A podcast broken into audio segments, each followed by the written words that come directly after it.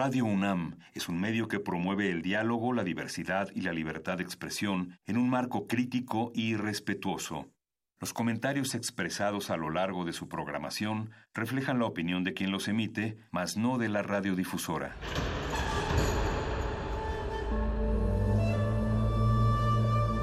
Un templo para la apreciación del ser mediante el sonido. mediante el sonido. Para nosotros. El sol sale durante la noche.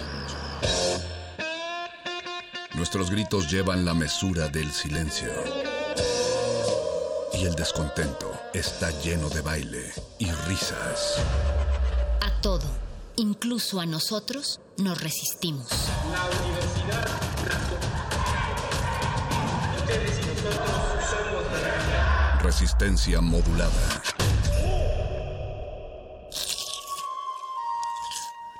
Es momento de alimentar nuestro espíritu con páginas. Las letras son la botana del alma.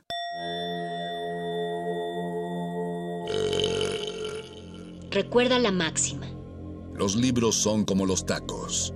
Aún los malos son buenos. Muerde lenguas.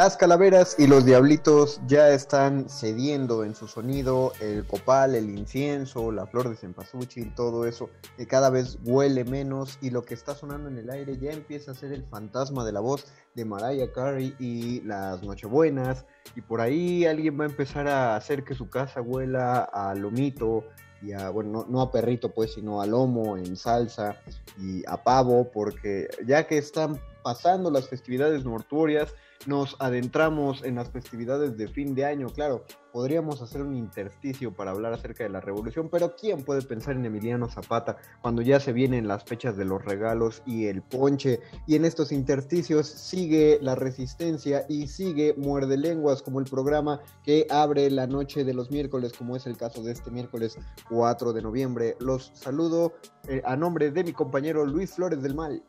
Yo los saludo a nombre de mi compañero El Mago Conde. Espero que se encuentren bastante bien, muy cómodos en sus casitas, que ya hayan quitado las ofrendas y que se hagan una rica agua de todos los cítricos que estén allí. Háganlo hoy, Ah. porque de verdad se echan a perder. A mí ya se me echó a perder una jícama por no Pues, comerme a tiempo. te haces un, este, un tepache de jícama, háganse un, un- un tepache de guayabas, aprovechen las mandarinas que están ahorita porque ya, eh, además es el momento de beber bebidas calientes, porque desde hace tres días la temperatura descendió, voy a decir espantosamente, aunque ahorita estamos a 19 grados, pero 19 grados son suficientes para poner a un chilango a temblar. Y si no nos cuidamos y nos enfermamos, nos va a entrar la paranoia, así que conviene este fin de año no enfermarnos como es nuestra costumbre cada año, cada fin de año. Y, y si tienen cualquier alergia o cualquier gripilla, por favor procuren eh, mantenerse a la distancia de otras personas, no tal cual en cuarentenarse, que estamos en una cuarentena de Schrödinger muy extraña, estamos y no estamos en cuarentena, deberíamos estar encerrados y no lo estamos al mismo tiempo, eh, nos estamos cuidando, pero también estamos haciendo Halloweenes, eh, a ver qué nos, cómo, cómo marcan los números en 10 días, pero por ahora la, felicitación, digo la felicitación, la recomendación que damos desde Muerde Lenguas es que se cuiden y que no bajen la guardia. El día de hoy Muerde Lenguas va de letras, taquitos y proyectos. El lunes fuimos de letras, taquitos y aliadas porque eh, tuvimos el programa especial de la rueda de aliadas de las compañeras de Tejiendo Redes, que eh, fue un programa grabado, que por cierto no nos hemos avisado, quizá ya se dieron cuenta, pero si pensaban que, que nuestras grabaciones son muy dinámicas, este programa está completamente en vivo. no en Así que si ustedes quieren saludarnos, mándenos un tweet a arroba R modulada. A Facebook Resistencia Modulada. Escríbanos ahí, denos sus comentarios que nosotros los pasaremos al aire. Eh, no estamos transmitiendo a eh, desde Radio UNAM, desde Adolfo Prieto 133, sí en el 96.1 de FM, pero estamos aprovechando la magia del Zoom para llegar hasta cada uno de sus oídos. Eh, y aparte de, bueno, como fue el programa grabado el lunes pasado de la rueda de aliadas, el día de hoy las vamos a tener de manera presencial digital.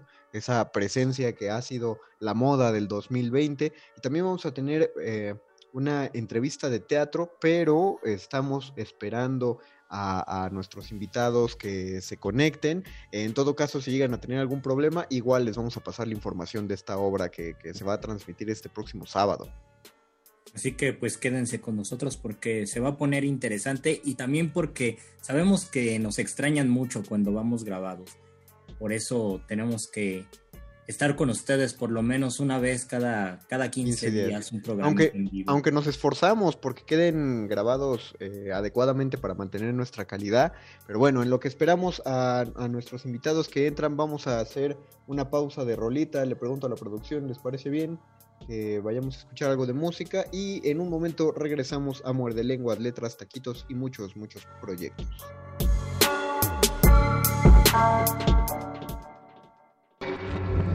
morphs, you vanish.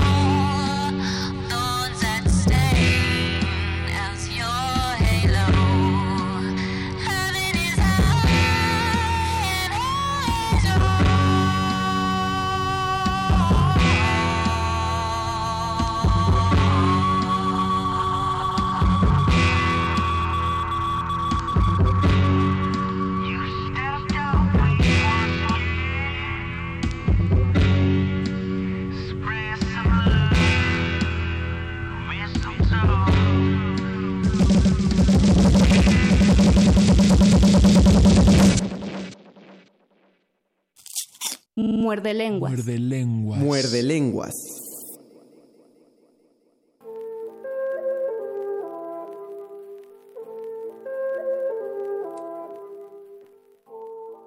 Y regresamos a Muerde Lenguas. Les dijimos que tenemos un programa lleno de otras voces y lo estamos aprovechando fácilmente en los periodos en los que íbamos todavía a cabina. Podíamos tener a toda la gente ahí metida y una manera de contactarnos. Pero siento que hay una, una facilidad que nos entregan las plataformas digitales para hacer estas entrevistas. Porque cuando le dices a la gente que vaya a la colonia del Valle, ahí Adolfo Prieto, y les dices que es en la noche, pues sí los pones a pensar en cuál va a ser su medio de transporte cuando acabe la entrevista. No es el caso, cuando acabe esta entrevista solamente van a poder cerrar su Zoom y van a poder demostrar que siguen en pijama, aunque todos los invitados siempre eh, se, se ponen sus suéteres y sus playeras para hacernos creer que, que es, eh, que estamos como en un medio eh, televisivo, pero está bien, se, se aprecia el esfuerzo de los invitados, que en esta ocasión son Axel Ivy y Jazmín Tirso. Axel, ¿Ivy lo pronuncié bien o, es, o debería ser Ivy? Ivy, se pronuncia Ivy. Ivy, pero pues Ivy está bien. Uno se va ahí por la. eh, se deja llevar por el anglicismo. Axel Ivy y Jazmín Tirso, bienvenidos a Muerde Lenguas esta noche. Gracias a ustedes. No, gracias a ustedes por tomar la, por tomar nuestra llamada nocturna. Ustedes nos van a hablar acerca de que digan que estoy dormido, una función que va a ocurrir eh, a través de streaming, donde todavía se mantienen estas funciones de, de- con, con opción digital para que la gente pueda acercarse al teatro sin que se acerquen, sino que se acerquen de lejitos. ¿Cómo, cómo va esta, esta obra de que digan que estoy dormido? Pues va muy bien, es, es nuestra segunda función en streaming y pues estamos muy emocionados, todo ya se está ajustando, estamos en los últimos ensayos y va muy bien, estamos muy emocionados. ¿De qué, Sí, de la, qué va? la verdad, Adelante. Eh, sí, decidimos dar una segunda función porque hemos encontrado muy buena respuesta de, de parte del público. La verdad, este, tuvimos muchas opiniones positivas y nos dec- decidimos volver a presentarla. Muy bien. ¿La primera función cuándo fue? Fue el 26, El 20, 26 de octubre. no, de septiembre. Ah, qué rápido pasó. Sí. Me- mí me pareció la semana pasada que, que había sido. Eh, ¿Y cuánta gente entró a esta función? Porque una de las de los pros que tiene el streaming es que del mismo modo que ustedes no piensan en cómo van a regresar de Radio UNAM después de la, de la entrevista, pues la gente también, no sé si lo ha vuelto más popular, pero sí sienten esta facilidad de que si les llevan el teatro a su casa, eh, se dejan ir más hacia la función, ¿no? Porque eh, a través de una pantalla de un boleto invitan a muchas personas a verla. Entonces, eh, ¿cuánta gente entra a estas funciones? Pues fíjate, un- una entrada, esta es ventaja y desventaja, ¿no? Una entrada pues puede funcionar para cinco personas, ¿no? Porque Claro. conectan a la tele, al dispositivo, no sé, computadora.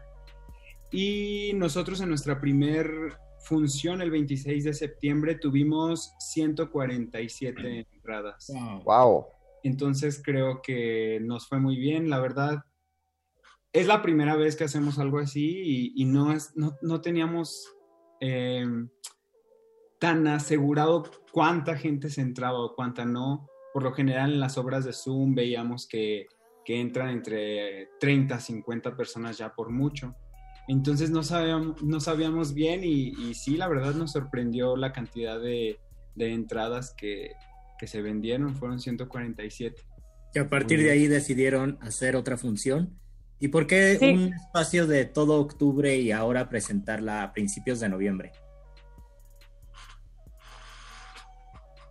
¿Vas? Ah, bueno. Pues, eh, sobre todo por los, los tiempos de que hay escuela, entonces estamos en la escuela virtual. Eh, y eso, eh, la verdad, demanda mucho de nuestro tiempo y de nuestra atención. Entonces, este, más bien fue una fecha que elegimos eh, para que tuviéramos tiempo de ensayar y que la obra madurara. Y este, sí, fue la fecha que se nos acomodó también. Ujú. Ok, entonces sí hubo unos cambios de la función del 26 para la que va a ser este sábado. Sí, No, hay- sí, sí, sí. Eso, eso se lo voy avisando a, a- a sus espectadores, eh, que alguno puede estar o debe estar escuchando esta entrevista para que sepan que si ven, si vuelven a comprar un boleto y si entran a la función de este sábado, que- que sepan que como es el mismo teatro, que no hay dos funciones iguales, en este caso hay una, hay una intención de una mejora, de una evolución. ¿De qué trata eh, que digan que estoy dormido? Pues mira, eh, que digan que estoy dormido está escrita por el dramaturgo veracruzano Legón, Luis Enrique Gutiérrez Ortiz Monasterio, quien se caracteriza por exaltar las situaciones más sencillas, eh, más irreverentes de nuestra sociedad y cargarlas de un sentido crítico e irónico y también cargarlas de mucho humor. Entonces, que digan que estoy dormido son ocho cuadros escénicos, ocho sketches que nos hablan acerca de la impunidad y de la corrupción que se vive, pero desde un sentido muy irónico, muy divertido, eh, muy cómico. De eso va que digan que estoy dormido. ¿Cuánta, cuánta gente integra este, este elenco de Zoom? Eh, somos siete actores. Bueno, seis, ¿no? Sí, somos seis actores. eh, y una persona que nos ayuda como en las cosas técnicas. O sea, el equipo en realidad somos siete personas. Claro. Pero este, los actores somos seis. Y nuestro director que también está en, en la cámara. Ok. Y, eh, ¿Cuál es el, el formato de la presentación? ¿Están todos desde una misma pantalla o son de estas obras donde uno ve a los actores cada uno en su espacio? ¿Cómo se desarrolla? No, fíjate que decidimos hacerla en plano secuencia. Entonces estamos todos los actores, nuestro director, que es el que maneja la cámara. Ah, ok. Ajá. Entonces adaptamos un espacio, son ocho espacios diferentes dentro de un espacio y el formato es plano secuencia, entonces estamos todos ahí en vivo, eh, recuperando esta sensación ¿no? del, del teatro que pues es en vivo, un trazo, eh, el ensayo, el plano secuencia nos obliga, pues sí, como una obra de teatro, no hay, no hay nada de que, no, no, no, no, a ver, corte. No, o sea, todo está corridito, desde que empieza hasta que acaba está corrido y la cámara, eh, decimos que funge como un personaje más porque ella acompaña desde el ojo de, del director, ella acompaña a los personajes, se mueve del espacio, ya entra en otra atmósfera. Entonces, este es el formato que, que manejamos. El encuadre. Sí, adelante, adelante, Jasmine. Este, la idea también surgió, agregando lo que dice Axel, la idea también surgió este, a partir de que todos somos roomies, somos estudiantes de la carrera. Entonces eh, decidimos eh, eh, pues adaptar este espacio, que es un departamento. Este, se puede ver una habitación, se puede ver la sala, se puede ver un estudio, se puede ver la cocina. Eh, todos estos espacios los adaptamos a, a cómo está planteada estructuralmente la obra, ¿no? O sea, creo que también la obra nos, nos, da, da nos da mucho para, para jugar, para jugar con los espacios, para jugar con los personajes. Creo que la obra y el, el texto en sí es un gran acierto. Nos dejó mucho jugar. ¿Cómo fue que eligieron este, perdón, este texto? Pues, pues surgió de una necesidad, o sea, surgió de una necesidad porque nos sentíamos un poco estancados en la cuarentena. Eh, entonces decidimos eh, que íbamos a hacer algo, empezamos a buscar textos y este, este fue el que más se acercó a lo que queríamos decir. Eh, ahorita con la pandemia, pues los temas políticos y sociales quedan un poco relegados, sentimos. sentimos que quedan un poco como en un término, eh, en un segundo plano, pues. Pero la corrupción y, la impunidad, pues siguen, siguen, aunque haya pandemia, ¿no? O sea, hay un, hay un sketch en donde hay una, hay una enfermera y un doctor cometiendo eh, casos de negligencia que pues en nuestro país son el pan, el pan de cada día.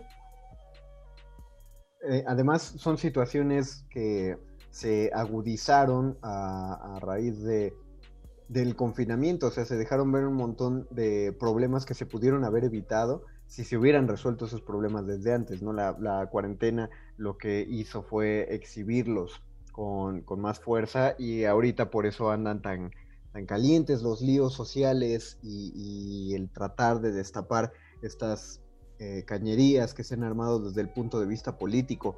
Eh. Para ustedes, en su...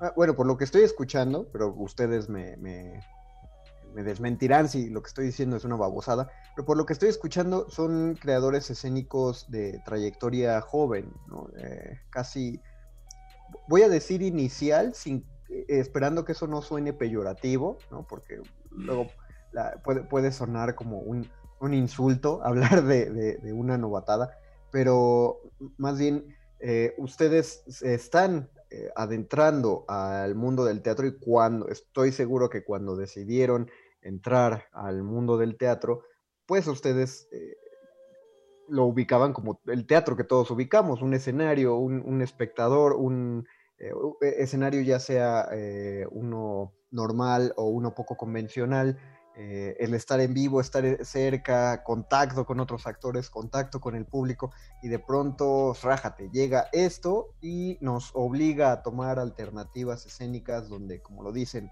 tienen que convertir a la cámara incluso en otro personaje, eh, que a mí me parece una evolución muy natural de este teatro digital, pero para ustedes fue, eh, fue un cambio muy radical o justamente por su generación y por su, punto, su momento creativo, eh, lo digirieron con más facilidad. No, fíjate que sí fue. Sí fue primero un momento de duelo, como dices, somos, eh, estamos empezando en esto, eh, en la carrera pues nos conocimos, cada quien tenía pues trabajillos ahí antes del- de la carrera. Y de hecho estábamos muy emocionados eh, en nuestro tercer año porque ya íbamos a tener un primer acercamiento fuerte con el público con nuestra puesta en escena.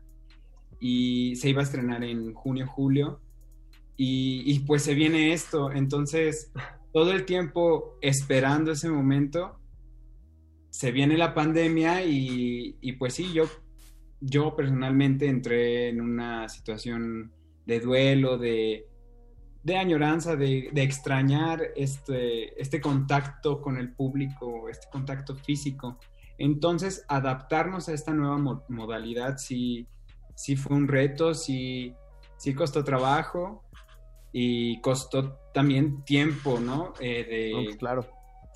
Primero de, de recapaci- recapacitar en lo que estaba pasando y a partir de esto, cómo lo hacemos. Al punto que ahorita yo, yo me siento muy agradecido y estoy muy feliz de haber descubierto esto, de sacarle el provecho, ¿no? A, a esta situación, porque como tú lo dices, el teatro eh, eh, ahorita está evolucionando, más bien siento, siempre está evolucionando, siempre se está adaptando, ¿no? A, los tiempos nuevos. Y este es un momento crucial en el que el teatro sobrevive, se manifiesta de otras formas y qué bonito experimentarlo, ¿no? Yo me di cuenta que esta, estas plataformas digitales son un medio para, para llevar el teatro a, más, a más lugares y, qué bueno sacar el provecho. Entonces, sí costó su, su, su duelo, su dolor en un momento, pero creo que ahorita me siento muy feliz y comparto esta felicidad con mis compañeros, ¿no, Jazz? Claro que sí. Además, sí, ha sido, ha sido una gran experiencia, la verdad. Además creo que sí es una evolución, o sea, sí siempre está evolucionando, pero esta sí es una, sí fue una evolución violenta. A, a mí me encanta, me fascina el experimento, sobre todo porque esa, eh, se notó esa violencia del cambio desde que ves en el Facebook de las vacas sagradas de teatro que no tienen, tienen mucho de vacas y poco de sagradas, cuando están, se ponen a decir que el teatro a través de Zoom y del streaming no es teatro. Y es padre que se quejen de ese modo porque puedes verlos cómo están chocando completamente con la realidad y no pueden dejarse ir con las circunstancias. Eh, se nos agota el tiempo, pero cuéntenos eh, el dónde, el cómo se conectan, eh, cómo consiguen sus entradas, sí. avisen a la gente. Bueno, pueden comprar sus boletos en boletia.com, buscan el evento, que digan que estoy dormido, seleccionan sus boletos, ponen sus datos, nombre, correo electrónico y método de pago. Es, de, es, demasiado fácil. Si tienes tarjeta creo que es aún más fácil, pero si no también puedes pagar en Oxxo. Y ya este, te dan una clave, cuando tú pagas te, dan, te mandan una clave a tu correo electrónico y esa clave este, es la que tú pones en mirmi.tv eh, el día de la función, que es el 7 de noviembre a las 8 pm. Es este, importante que se conecten unos 10 minutos antes. Y pues nada, disfrutarla. O sea, no se van a arrepentir. Si la ven, no se van a arrepentir. Ok, perfecto. Entonces dijiste a través de Boletia, ¿verdad? Sí, la, la plataforma sí. en la que se transmite es Near Me. Okay, y la pero... es boletia.com.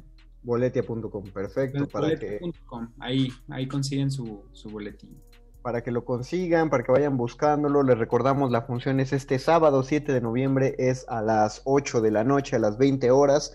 Del mismo modo que siempre invitábamos a la gente a que fuera al teatro, ahora los invitamos a que si van a apagar su pantalla, eh, si saben que a través de su computadora o su dispositivo van a verlo las tres personas que viven en, su misma casa, inviten a los amigos, rolen información para que otros también paguen sus entradas, así como dicen, eh, vamos a ver todos la misma película en Netflix y le ponemos play a las 3, 1, 2, 3, ching. Así también inviten a amigos y hagan su noche de teatro y eh, pues ya pueden hacer, ya tienen un plan en corto para este sábado para que mantengan esta mini cuarentena después de, del Halloween. ¿En qué redes sociales encontramos a que digan que estoy dormido? En nuestra, en Instagram estamos como Carroneros MX, en Facebook Carroñeros y en Twitter, ¿qué es? Igual Carroneros MX, igual que en Instagram. Ahí, Arroba Carroneros MX. ahí está toda la, la información.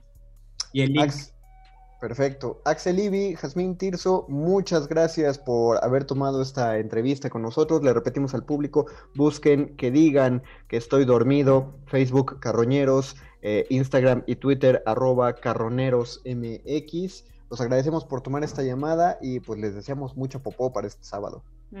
Muchísimas gracias por el espacio. Muchas, muchas gracias. Cuando, cuando gusten. Eh, y nosotros hacemos una pausa, ¿no, Luis? Para, para Vamos a escuchar otra segmento. rolita porque recuerden que este Muerde Lenguas es de proyectos, así que tenemos otra entrevista. Mientras tanto, muchísimas gracias Axel, Jazmín, esperamos que les vaya súper bien el próximo sábado en sus proyectos futuros. Aquí tienen su espacio y mientras tanto, pues hay que escuchar esta rolita y regresamos a este Muerde Lenguas de letras, taquitos y Y proyectos.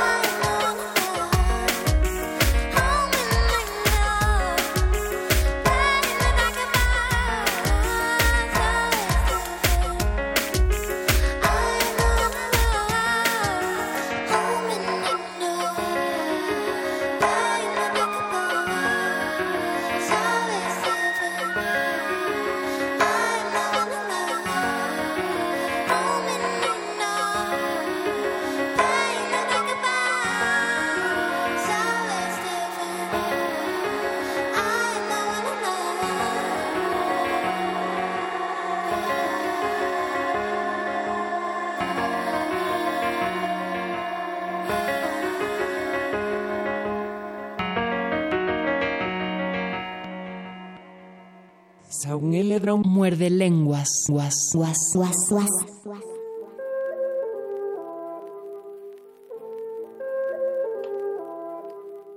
Volvemos a este muerte lenguas de letras, taquitos Y proyectos. y proyectos. Dije muerte lenguas, creo que, que, que denso. Es que estamos saliendo de las festividades mortuorias para esto, pero tenemos, eh, estamos de parabienes para quien es eh, muerde escucha de Hueso Colorado. Saben que el lunes pasado escuchamos la rueda de aliadas, al cual me pude infiltrar gracias a la buenaventura de las mismas aliadas de Tejiendo Redes.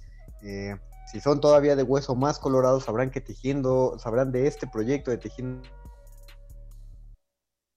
redes, voces ya en varias emisiones y nuestras ediciones especiales a través de Zoom no pueden faltar y ya se conectaron aquí hasta nuestra sala de Zoom de resistencia modulada Fabiola Llamas, Tania Vargas y Susana Meléndez. Bienvenidas, amigas. Bienvenidas. Hola, gracias. Hola. Hola, muchas gracias por la invitación. Gracias a ustedes por, pues, por seguir trabajando. ¿Cómo, ¿Cómo impactó en el momento que se enteraron que iba a haber una cuarentena la labor de tejiendo redes? Pues impactó con mucho Zoom, muchas horas, muchas horas enfrente de la computadora y pues nada, hemos como ido trabajando un poquito a la par de la pandemia, también de tener cosas, de priorizarnos, de decir, bueno, a ver cómo estamos nosotras, ¿no? Y a partir de ahí poder arrancar a hacer nuevas cosas y a concluir las que ya teníamos planeadas, pero ahora en forma virtual. Todo muy novedoso. La, el, plan de llamar a, a, dramaturgas españolas ya estaba desde antes, ¿no? O sea, ya, ya, era, ya era parte de sus decisiones, o también fue una decisión de este 2020. No, ya se tenía planeado desde 2019 que íbamos a trabajar con España. ¿Cómo, ¿Cómo fue la convocatoria? Cuéntenle a la gente esta anécdota de cuándo se lanza la convocatoria, cómo fue la respuesta, eh, de qué iba la convocatoria para quien no ubique el proyecto todavía de Tejiendo Redes. Adelante, cuéntenos. Pues se lanza en mayo, eh, se lanza a través de el Centro Cultural de España en México, que nos ayudó como a contactarnos con varias instituciones en España y pues bueno, es todo a través a través de ellos y un poco de, de, piso 16, que es donde nos estamos formando como proyecto artístico este año Saludos, y pudimos tener un alcance pues especial, ¿no? Porque justo cuando lanzamos la convocatoria fue el momento de más pues más álgido de la pandemia en España, entonces sí pues era pues era bastante delicado, ¿no? Como estar convocando a las chicas y todo y que que estuvieran ahí. Fue duro, pero bueno, pues no eh, seguimos insistiendo, ¿no? Como una comunicación directa para, pues para llegar a, llegar a ellas. Claro, porque te, te, o sea, te cuestionas, ¿no? ¿Dónde cabe un, el, el, el sentarte a la, a la, computadora para llenar una convocatoria en medio de tanta crisis y tanta pandemia?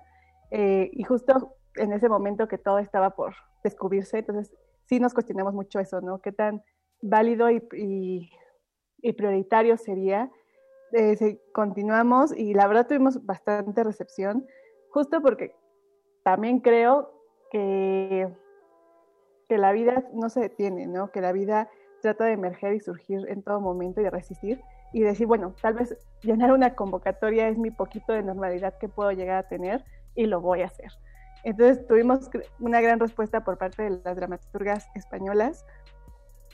Y siempre es como, es una cosa muy extraña en Tejiendo Redes, porque es como un recomenzar, ¿no? Porque nadie nos conoce en España. Entonces es como, bueno, a ver, por medio de la voz en voz, realmente este proyecto creo que ha surgido y se ha mantenido así, ¿no? Por la voz en voz y porque tenemos amigos y amigas y aliadas por todos lados, de que, bueno, a ver, les echamos la mano. Y así es como llegamos a, a, España, esta convocatoria, y se dieron resultados, y la verdad es que las chicas, las dramaturgas son increíbles, súper eh, buena onda, y también, bueno, las directoras, las directoras mexicanas también fue por convocatoria, entonces también un, toda una odisea. ¿Cuántos textos, eh, no voy a decir, no voy a preguntar por recibieron, porque igual y la elección fue difícil, pero al final, ¿cuántos se eligieron? Tres. Tres. Solo, se eligen tres directoras y tres dramaturgas, porque la vida no nos da para más, tampoco el dinero dando para mucho. si quieren darnos dinero, eh, apoyarnos económicamente, podrán hacerlo. Es bueno avisarlo. Sí, claro, para que lleguen más chicas y podamos recibirlas. También, también empezamos siendo muy poquitas, ahorita cada vez somos más personas en el equipo, como Tania, que también está aquí en, este, en esta, en, este, en este Zoom radio, que se están integrando, ¿no? Entonces también eso nos permite darle más, eh, como más control a las cosas. Si bien creemos que en tiempos de pandemia no sabemos qué es esto de contener, pero podemos, estamos haciendo nuestros pininos pandémicos en, en cuestión de acompañar a las chicas en, en esto. Fue eh, muy sorpresivo en el momento de entrar a la sesión de Zoom donde estaba la rueda de aliadas. Había más de 50 personas conectadas. Y fue de los espacios de charla, de creación más amables en los que yo he podido estar presente. Había una ausencia completa de pretensiones. Eh, la solemnidad se había eliminado por completo y que no quitaba la seriedad del tema que estaban trabajando. Es un, eh, eh, es una cofradía muy distinta de, creativas el que, ustedes generaron, el que ustedes juntaron. Sí, muchas gracias, Conde. Justo queremos siempre hacer foco en eso, ¿no? Como se puede aprender desde otros lugares, más ororos, más humanos, ¿no? Porque parece que de repente ya decir proyecto artístico es como súper vertical, ¿no? Y genera distancia y hasta miedo a las propias creadoras. Y pues no, la cosa es que las jóvenes hacedoras que van ahí empezando, pues se encuentren este, este pequeño oasis que esperemos que cada vez sea, sea más grande y desmontar y desmantelar todo lo que sea necesario. De forma amorosa también, ¿verdad? Pero, pero hay que hacerlo. Porque sí, no, las otras formas son muy frías, ¿no? Mucho. Y aparte también siempre es bueno reunirse con, con amigas y con personas que, que conocen el proyecto o que apenas se están acercando para escuchar y darle esta frescura, ¿no? Creo que también es algo que no tenemos que perder nunca, nunca del foco de decir, no, a ver, esto es un, esto es un proyecto serio, pero no significa que nosotras seamos serias y solemnes, ¿no? tenemos que siempre regresar a, a nutrirnos en la juventud. Luis, Luis, ¿tú ibas a decir algo? ¿Cuál ha sido? Sí, quiero saber, ya tenemos tiempo conociendo este proyecto y compartiendo con ustedes. ¿Y cómo se han sentido ahora? ¿Cómo las ha tratado esta nueva normalidad, la cuarentena? ¿Y cuáles son los aprendizajes que han tenido en este 2020 que quizás no se esperaban a diferencia de los años anteriores? Eh, pues uno muy, muy importante que ya lo mencionó un poquito Fabs fue pues reconocer nuestra vulnerabilidad y nuestra fragilidad, ¿no? Y decir, realmente tejiendo redes somos nosotras, ¿no? Y no podemos darnos el lujo bajo ninguna circunstancia de pasar sobre nosotras por el trabajo, no, o sea, ya no, o sea, la pandemia te dice, no, la verdad es que no hay un mañana y nuestros cuerpos valen, entonces tuvimos que acotar en cierta medida las horas frente a la pantalla, ¿no? Porque sí veíamos cómo nos íbamos atrofiando y es como, pues, de, de, esto no se trata, ¿no? Se trata de seguirnos juntando, pero pues tenemos que estar fuertes, tenemos que estar bien, o sea, la precariedad laboral en las artes escénicas, no, ninguna de nosotras tiene un seguro médico, o sea, ¿qué le vamos a exigir que entre en, en momentos de angustia y de pánico? cuando económicamente no las vamos a poder sostener. Entonces, fue golpe de realidad de muchas veces por el arte se ha pasado por encima de la salud mental, física, este, de todo tipo, y pues no, ahora es, eso ya no se va a hacer, ¿no? Eso no es cuidado, no es un proceso cuidado ni amoroso. Sí, es una destrucción a la academia. Ah, o, no, en algo escrito, no en algo que estaba, o al menos no sé que esté puesto en textos, pero sí, era, eh, es del modo que nos dieron de educación, donde los maestros aseguraban que sobre todo eh, estaba primero el, el, quehacer artístico y poco a poco, bueno, aparte eran otros tiempos para ellos, no para nuestros profesores, pero para nosotros ya implica otro tipo de precariedad y bueno, que como generación ya pasamos al menos dos epidemias. Eh, esta, esta segunda más, más grave y más extensa que la que vivimos hace unos, unos 12 años. Eh, pero platíquenos acerca de cuáles son estas eh, obras que se seleccionaron al final. Pues son tres textos de dramaturgas españolas que cuestionan muchísimo el género, ¿no? El género, la, amistad, el, cómo te identificas como, como mujer y cómo te paras. Creo que también una de nuestras prioridades es encontrar textos que tengan una reflexión sobre el género, no una reflexión tan evidente, sino una reflexión desde donde ellas mismas la, coloquen. Y tenemos tres obras eh, que son este, Duplex, de la dramaturga Laia Lloret, Degenerados de, de Teresa Alonso, y Carrusel o el varamiento de la ballena de, ay, de Carla Torres. Torres Danés. Ya. Carla Torres Danés, perdón. Se, me, olvida el, danés. Em, y justo lo que, lo que pone mucho en cuestión es la identidad, ¿no? Lo que se forma por, por una identidad, lo que es eh, las tendencias sociales de cómo te van encasillando y que estas mujeres no quieren ser encasilladas. Entonces, va sobre eso y también de la amistad, ¿no? De Carrusel habla muchísimo de la amistad y también de, la sexualidad, ¿no? creo que son los temas más en disputa dentro de estos tres, textos. Ah, ok, ¿Cómo, ¿cómo, se puede hacer, eh, cómo puede conocer la gente estos proyectos? ya nos estamos acercando al, final de nuestro programa, pero para que la gente no se pierda, eh, ¿cómo, los puede conocer?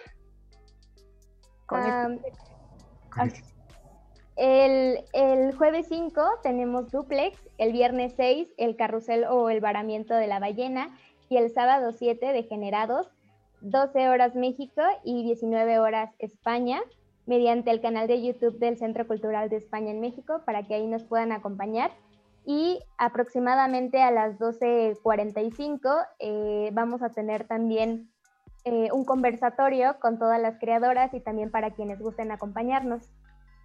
En el, en el conversatorio, Tania, va a poder, eh, van a poder interactuar los, la audiencia, es decir, mediante algún mensaje o... Sí, claro que sí, van van a estar todas las creadoras porque para nosotros también es muy importante seguir generando estos espacios de charla y que a pesar de la pandemia, pues creemos estos espacios en donde ninguna se sienta sola y podamos compartir y seguir aprendiendo.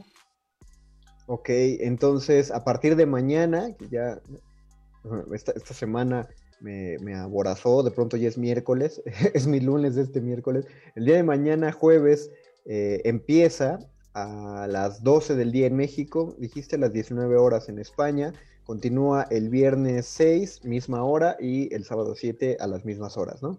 Bueno, para, para la audiencia mexicana a, a mediodía. Que, donde, pues ya escucharon en el canal de YouTube del Centro Cultural de España en México. Ahí búsquenlo, la misma facilidad de, que está ofreciendo el teatro en línea. no, pues es que a las 12 todavía no me arreglo, ni siquiera se tienen que peinar, solo abren YouTube y ahí pueden asistir directamente a estas, pues más que lecturas por lo que escuché, sí son muy, ya es un prototipo de representación lo que van a hacer, ¿no? Claro, estamos explorando junto con ellas la plataforma Zoom y esta cosa de streaming. Eh, entonces, esto, como ya sabemos que la pandemia va a durar tal vez algún tiempo y que el teatro tiene que incorporarse a estas nuevas formas de llegar al público, pues nada, como que es la exploración que tiene. Siguen siendo lecturas dramatizadas, pero una aproximación a sus montajes. Perfecto, pues repítanos para concluir las redes de Tejiendo Redes para quien todavía no, eh, todavía cometa la, impureza de no estar siguiendo este proyecto. Y, si, eso que dijiste de los donativos, ¿tienen algún Patreon o una plataforma justo para recibir? O te estás riendo, no hay nada. No, sí, diga, abran un Patreon porque pues, tiene que haber una manera de donde se obtiene este, este dinero. Digo, lo bueno del Patreon es que no te obliga a que pagues 200 pesos mensuales, como si hacíamos con Netflix, pero pues alguien puede decir, ah, tengo 20 pesos. Y así pueden ser 100 personas, ¿no? Y ya tienen una lana. Pues mira, justo lo estamos empezando a buscar. Ahorita vamos a notar la página que estás diciéndonos. Eh, pero sí, o sea, la idea todavía no la tenemos, pero la idea es que sí se tenga próximamente porque vamos a tener un lanzamiento de la página web. podrán, podrán eh, ahí darnos su donativo. Y si no, acérquense a nosotras y digan así como, tengo estos 20 pesos, los quieren, y les daremos el mejor uso del mundo, se los juramos. Exacto, y sí, y o nos pueden contactar por ahora en Facebook y en Instagram, estamos como tejiendo redes guion bajo mujeres hacedoras de teatro. Entonces ahí también recibimos todos sus comentarios y donativos. Acérquense al proyecto para que lo conozcan. Tania, Fabs, eh, Susana, algo con lo que quieran eh, dejar a la audiencia de, de Muerde Lenguas antes de que esto acabe. Sí, yo quiero decir una frivolidad. Adelante. No, nada, ¿Quieres mandar un saludo? Sí. Pero primero, no, primero quiero decir este, que a, las personas y a las mujeres que nos están escuchando, que tengan siempre los micrófonos abiertos, eh, a pesar de que estamos en lugares totalmente cerrados porque estamos en casa. Eh, los espacios públicos son nuestros y ahora que el espacio público es virtual, se tome, siempre esté en réplica y siempre se esté eh, generando este diálogo para cambiar un poco a esta sociedad que cada vez se torna un poco más hostil, pero justo como, como somos nosotros la sociedad, tenemos que cambiarlo. Y quiero mandar un saludo, aquí va mi eh, un amigo que acaba de llegar de Buenos Aires, a Santiago ah. Minor, que está aterrizando y que no me avisó, pero que ahora lo sé, y entonces quiero decirle bienvenido a México. Qué buena onda. Saludos, todo, todo México te saluda, Santiago. Vámonos todos al aeropuerto por Santiago. Sí, vámonos. por forma virtual. Pues eh, con esto concluye el Muerde Lenguas y concluye esta plática. La próxima semana volvemos al formato grabado porque estamos, eh, ya saben, haciendo estos programas en vivo intercalados en toda resistencia modulada, resistiendo a esta pandemia. Pero nos despedimos agradeciendo a Tania Vargas, Susana Meléndez, Fabiola Llamas, muchas gracias. También a Michelle Ayala, eh, que nos hizo favor de llegar el audio de la rueda de aliadas del lunes pasado. Eh, saludos a Santiago, ¿por qué no? También. Eh, y a toda la gente que está apoyando a Tejiendo Redes. Sigan, sigan las redes sociales, apoyen este proyecto y mujeres hacedoras de teatro, creadoras en general. Acérquense a este proyecto, van a encontrar un, un lugar muy amable y, una gran plataforma de propulsión. Muchas gracias, muchachas. Muchas gracias, Fabs, Tania, Susana. Ya saben que aquí siempre hay un espacio, virtual o presencial. Muchas gracias. Gracias.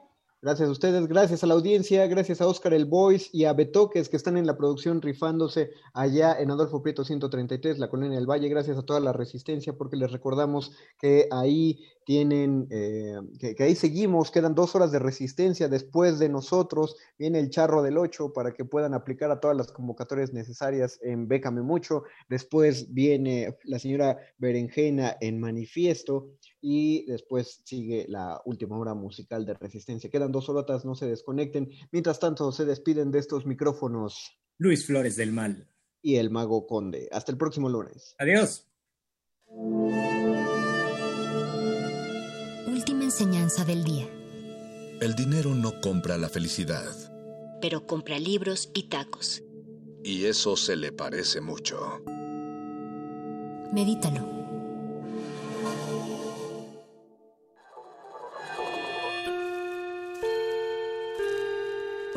Que hayas tropezado y caído no significa que vayas por el camino equivocado. Becario Cinta Blanca significa que todavía no te la sabes. Todavía. Todavía. Bécame mucho.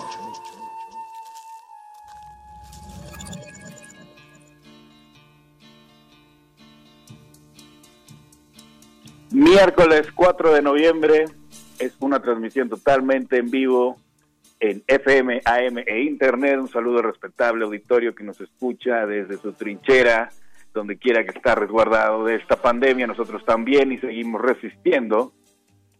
Y esta noche tenemos algunas opciones del British Council eh, que emite desde su sede en el Reino Unido. Vámonos con la información porque la beca es de quien la trabaja.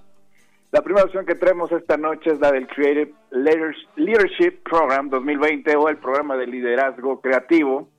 El objetivo es desarrollar y enriquecer las habilidades de los líderes creativos y culturales para una mejor gobernanza de sus organizaciones y proyectos. Será en formato digital y será facilitada por expertos desde el Reino Unido. Durará cuatro semanas y los seleccionados participarán en este programa intensivo y gratuito que les permitirá experimentar de cerca el sector cultural del Reino Unido con un enfoque específico en la gobernanza cultural. También colaborarán en talleres de creación de prototipos para llevar a cabo el diseño, la justificación y el funcionamiento de su modelo de gobernanza para la sostenibilidad de sus proyectos u organizaciones. Pueden participar mexicanos entre 28 y 59 años de edad que lideren proyectos u organizaciones en México, tanto públicos como privadas.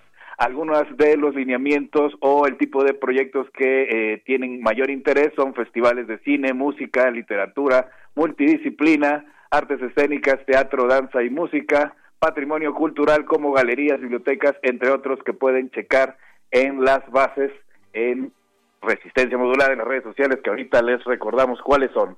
La siguiente opción también emitida por el British Council es el Digital Collaboration Fund o el Fondo de Colaboración Digital esta convocatoria apoya a las organizaciones para que ideen nuevas formas virtuales de trabajar a nivel internacional, creando a su vez un enfoque respetuoso con el clima para la colaboración internacional y el intercambio artístico. El fondo está abierto a organizaciones de arte y cultura, así como organizaciones de educación superior con un enfoque de arte y cultura. Las solicitudes deben ser de una asociación entre al menos una organización que esté en Reino Unido y otra en alguno de los países que se enumeran en el listado que pueden checar en la convocatoria, donde evidentemente se encuentra México. Eh, no necesariamente quien lidera el proyecto tendrá que ser la organización del Reino Unido, puede ser quien aplica desde México. Hay diferentes subvenciones que van desde los 10 mil hasta las 50 mil libras esterlinas.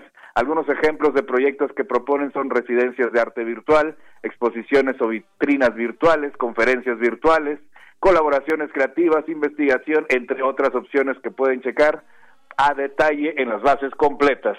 La última opción que traemos para esta noche es también emitida por el British Council, es la Bienal o el apoyo para bienales o festivales de diseño y moda.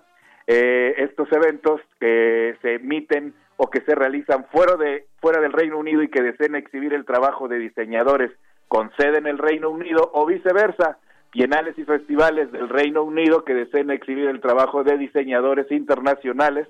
En ambos casos pueden postularse para recibir este apoyo. Las becas están diseñadas para facilitar la implementación de actividades como colaboraciones e intercambios, exposiciones e instalaciones. La actividad deberá realizarse entre noviembre de 2020 y octubre de 2021 y los apoyos van desde mil hasta tres mil libras esterlinas. Pero bueno, para aquellos que no tenían lápiz y papel a la mano, pueden checar estas y otras opciones en las redes sociales oficiales de Resistencia Modulada, Resistencia Modulada en Facebook, R Modulada en Twitter, así como en mi fanpage de Lecha Re.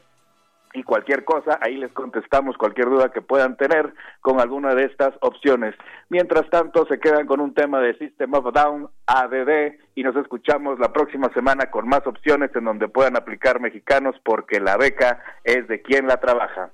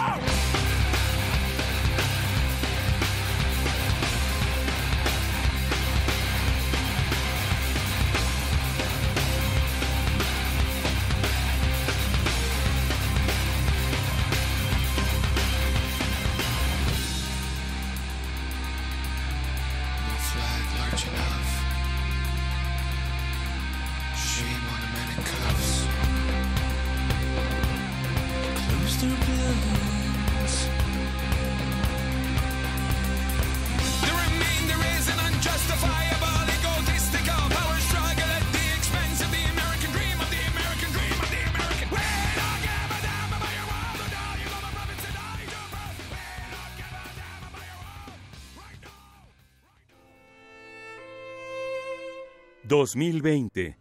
100 años del nacimiento de Paul Celan, poeta alemán.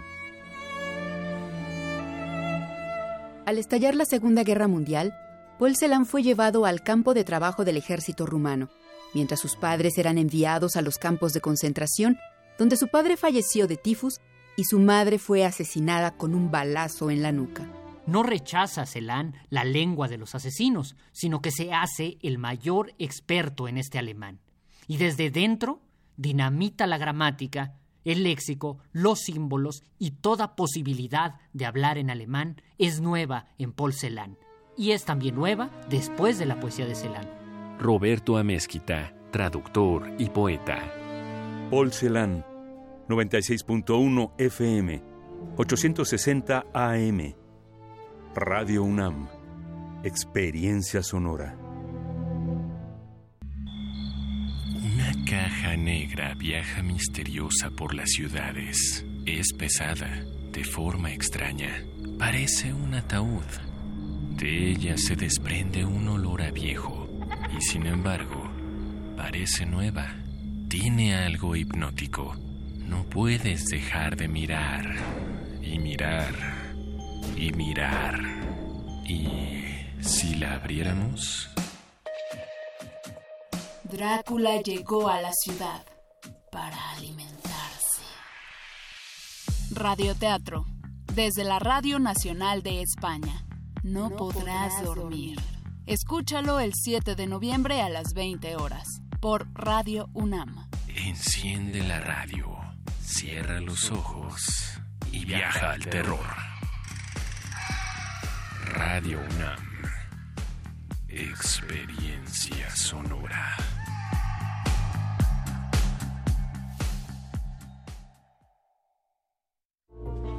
Él me enseñó a fumar cristal, pero no me, no, yo no me sabía aprender y por acá me enseñaron. Pero mis hijos a mí no me han visto hacer eso. Sí saben qué clase de mamá tienen porque saben toda mi vida. Me metí a chochos. Activo, piedra. Cualquier gente que me veía le pegaba. Mis hermanas me hablaban, ¿y qué crees? ¿Cómo tenemos un pedo? Y como loca iba y me, me peleaba con quien fuera. No me daba miedo. Caía a la cárcel. El mundo de las drogas no es un lugar feliz. Busca la línea de la vida. 800-911-2000. Tú no eres tu currículum. No, tú eres tu trabajo. Seth Godin. Radio UNAM Experiencia Sonora. Escucha, escuchas. Resistencia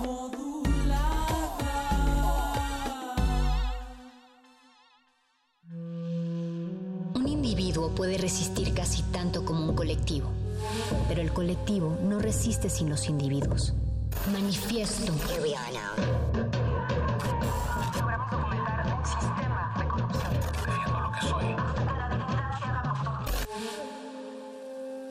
No hay sonidos distintos, solo separados. Tu cuerpo es una revolución.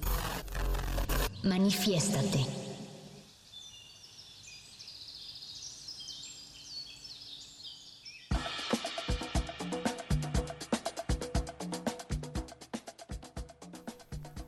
Cuando el primero de diciembre de 1955 Rosa Parks se negó a ceder su asiento a una joven, a un joven blanco en un autobús de Montgomery, Alabama, se puso de manifiesto que la desobediencia no era un acto de rebeldía gratuita, sino un gesto cívico que podía cambiar el rumbo de la historia.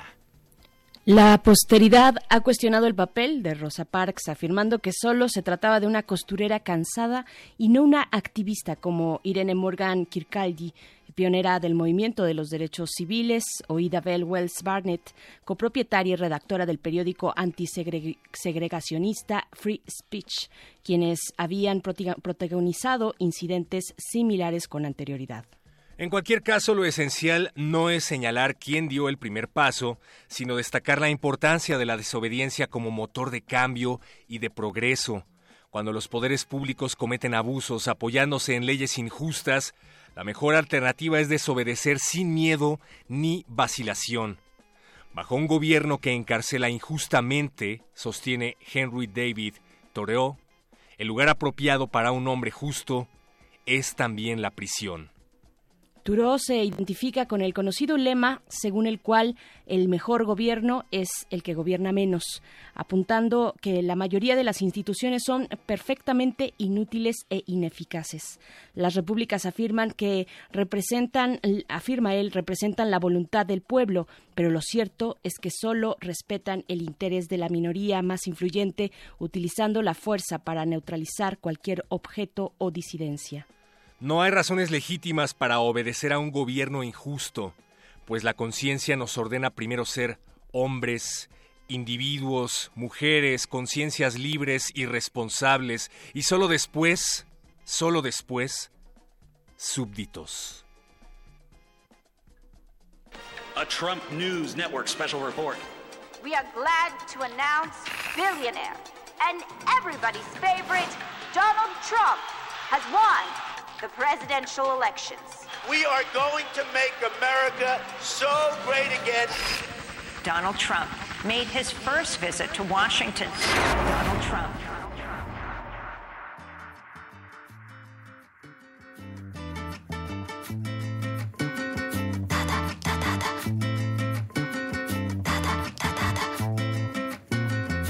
What do you want your world to look like?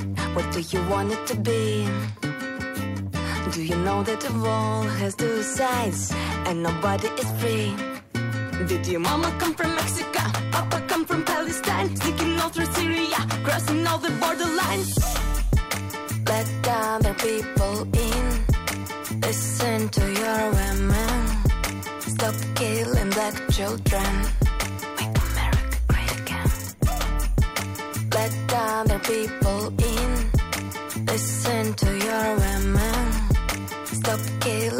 Children. Make America great again.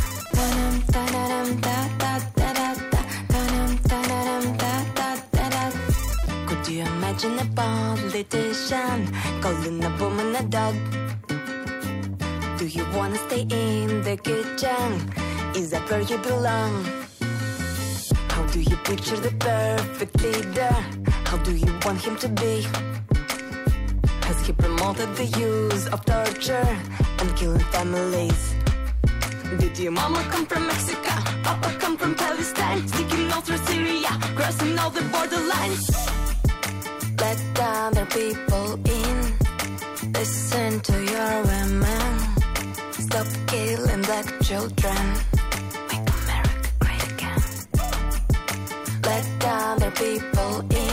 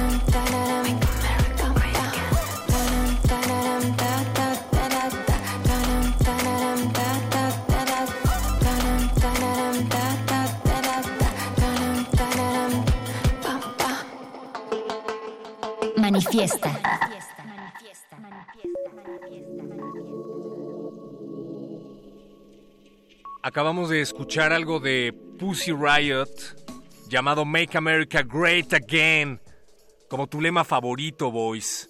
Por cierto, Oscar Sánchez, el Voice, en la producción de este espacio, junto con Alberto Benítez, Betoques y Andrés Ramírez en los controles técnicos. La Trinidad que ha estado al pie del cañón durante toda esta jornada intensa electoral.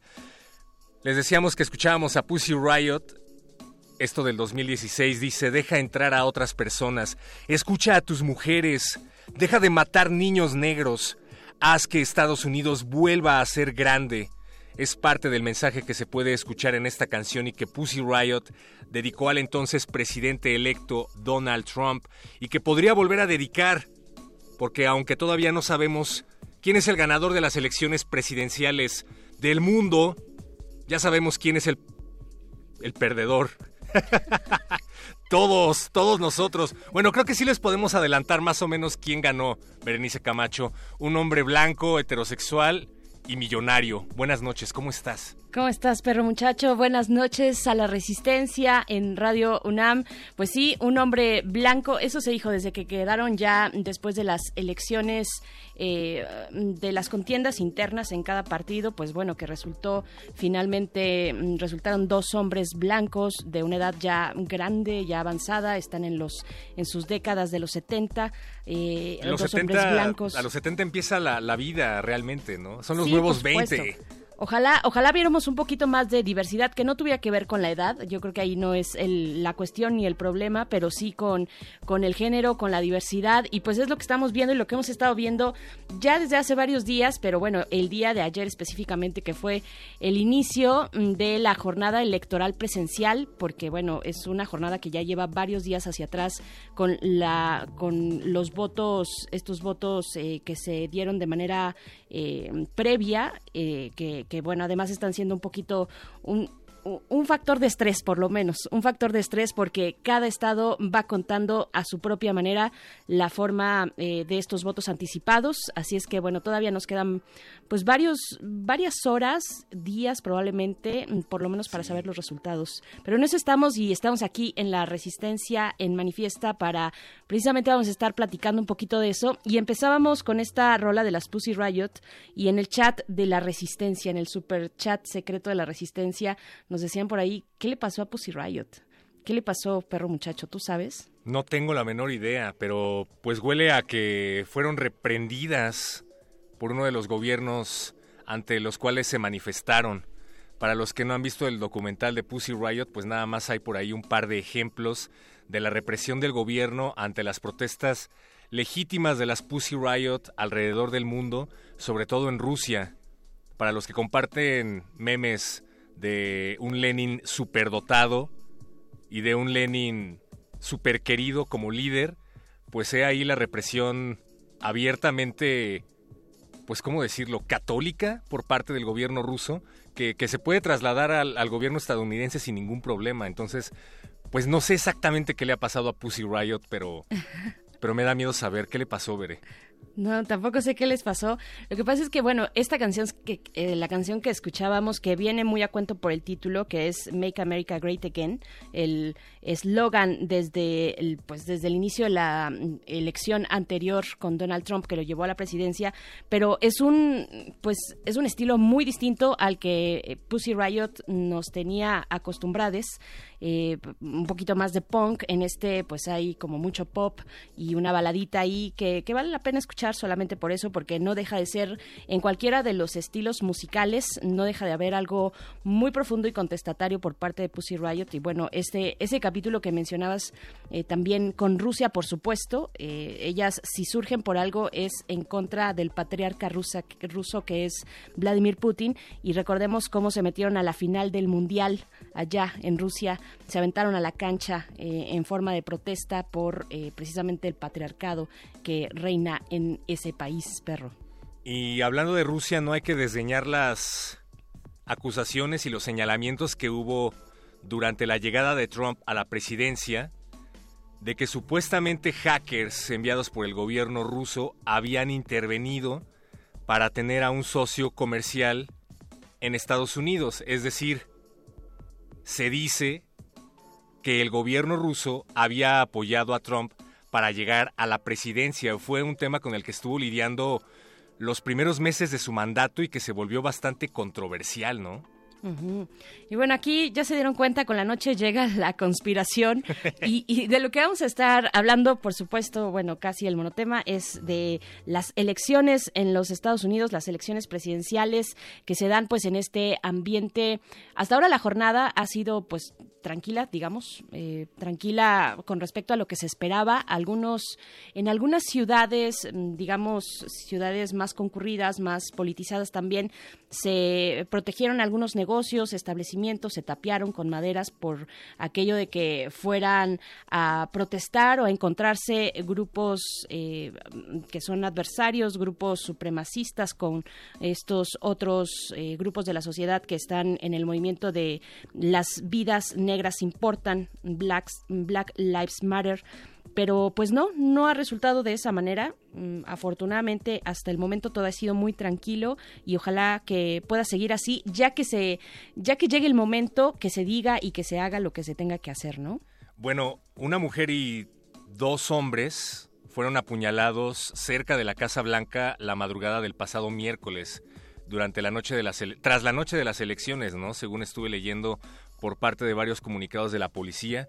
Probablemente no necesariamente tuvo que ver con el tema electoral, pero pues lo que sí se puede asegurar es que se está viviendo una jornada intensa y una elección cerrada, pues no sé si se había visto así en Estados Unidos, pero vaya que se había visto así en Latinoamérica. Es muy interesante ver una elección de este tipo por primera vez en los Estados Unidos, viendo al presidente Donald Trump acusando de fraude electoral incluso antes de que se terminaran de contabilizar los votos. Y todavía más errático el discurso a la hora de señalar los votos que llegan por correo, teniendo en la oficina de correos, a la cabeza de la oficina de correos, a uno de sus incondicionales, a pesar de que tiene a uno de sus incondicionales en la oficina de correos, Trump ya estaba empezando a sembrar la duda de que si los correos iban a llegar los votos alterados, que no iban a llegar los suficientes votos. bueno, ha sido un estira y, afloja muy, muy intenso. Y vale la pena mencionar una entrevista que le hicieron al precandidato Bernie Sanders. Vi por ahí una entrevista que le estaba haciendo Jimmy Kimmel, un programa nocturno estadounidense de, de alto rating, me parece en donde ella estaba vaticinando lo que se veía venir, que primero decía Donald Trump va a acusar un fraude electoral, pero lo más probable es que al final del día pues logre ser reelecto presidente. No lo sabemos, pero bueno, más o menos por ahí estaba hablando Bernie Sanders al respecto. Bernie Sanders, precandidato a la presidencia de Estados Unidos, él sí de una abierta tendencia socialista y de izquierda a partir del, discurso de Bernie Sanders empieza a suavizarse el mismo Joe Biden, ¿no? Que bueno, la verdad, pues tú me vas a contar mejor, veré cómo está el asunto, pero yo creo que no tiene una mejor postura que la de Donald Trump. Tengo entendido que estuvo apoyando como político varias iniciativas intervencionistas del gobierno de George Bush, como por ejemplo la intervención en Medio Oriente. Pues vamos, vamos a ver. Qué bonito es esto, caray. Es, es, uno de los debates justo que, que, está incluso ahorita en redes sociales, ¿no? O que ha estado ya desde hace algunos días. Es lo mismo votar que gane Trump eh, a que gane Biden, no lo sé. Yo no estaría tan, tan segura, pero vamos a conversarlo eh, en un ratito con Ted Lewis. Ted Lewis es codirector de la organización Global Exchange, una organización internacional de derechos humanos que tiene su base en San Francisco, California, y está dedicada a promover pues la justicia social, económica y ambiental. Ted Lewis va a estar con nosotros en un ratito, pues precisamente para que nos cuente cómo va la jornada, eh, todas estas cuestiones, desde las declaraciones de Donald Trump a través de su red social favorita que es Twitter, diciendo quieren robar la elección, si hay o no una posibilidad de impugnar judicialmente, es decir, que esto se vaya a los tribunales y no se quede en en las urnas, mm, en sentido figurado, porque ya sabemos que no es el voto popular, el voto directo, el que da la victoria a un candidato o candidata a la presidencia de los Estados Unidos, sino los colegios electorales. Pero bueno, vamos a ver cómo van avanzando los distintos estados que están en pugna, por ahí Michigan, por supuesto Pensilvania, que tiene un, eh, un, método que de conteo de los votos anticipados que hace que, que pues tengamos que esperar un poquito más. En fin, estamos volteando a ver varios estados. De verdad, cuando sale la noticia de un estado mm, es superada por otro por otro estado que está pasando ya algo por allá. Entonces, bueno, vamos a estar conversando con Ted Lewis y también después les vamos a invitar eh, a que se acerquen a la mega ofrenda virtual en un tema completamente distinto, pero es que la UNAM en este año, en, este año 2020, con todo y pandemia, pues eh, siguió adelante la mega ofrenda de Día de Muertos en, de manera virtual y va a estar todavía, todavía abierto el portal para que ustedes puedan pues disfrutar un poquito de lo que han estado haciendo con mucho esfuerzo, porque bueno, finalmente todo esto se tuvo que montar en una plataforma digital y eso pues sugiere ciertos cambios y, bueno, un esfuerzo que pues vale la pena ver y asomarse un poquito a la mega ofrenda de la UNAM. Quédense en Manifiesto de Resistencia Modulada. a ah, Berenice Camacho, me están diciendo mis informantes desde Washington que es Jimmy Fallon. Jimmy Fallon es el conductor que le hace la entrevista a Bernie Sanders por si quieren ir a ver la máquina del tiempo. Vamos a arrancar entonces con este manifiesto pero antes vamos a escuchar algo de Alice Cooper, me parece, producción. Sí, tenemos algo de Alice Cooper. Se llama pertinentemente Elected y forma parte del disco llamado Billion Dollar Babies de 1973. Una oda a todas las promesas falsas que se escuchan durante las campañas políticas y corre a cargo del padrino Alice Cooper.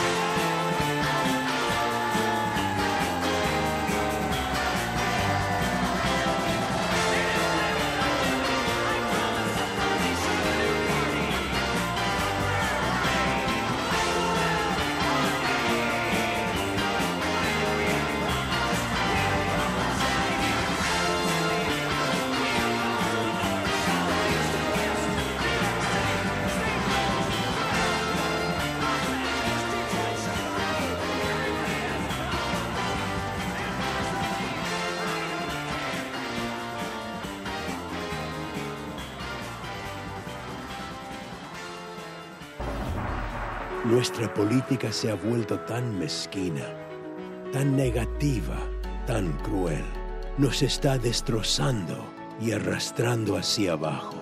Now, Joe Biden is running for president. Y como presidente nos unirá a todos con la visión de nuestros fundadores de los Estados Unidos de América. Este sábado, Joe estará en Filadelfia y te necesitamos ahí para lanzar nuestra candidatura.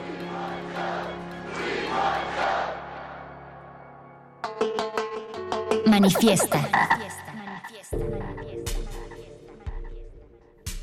Un mensaje dirigido a la comunidad latina que no necesariamente está pagado. Ya se encuentra del otro lado de la línea Ted Lewis, codirector de Global Exchange, una organización internacional de derechos humanos con base en San Francisco, California, dedicada a promover la justicia social, económica y ambiental a través del mundo.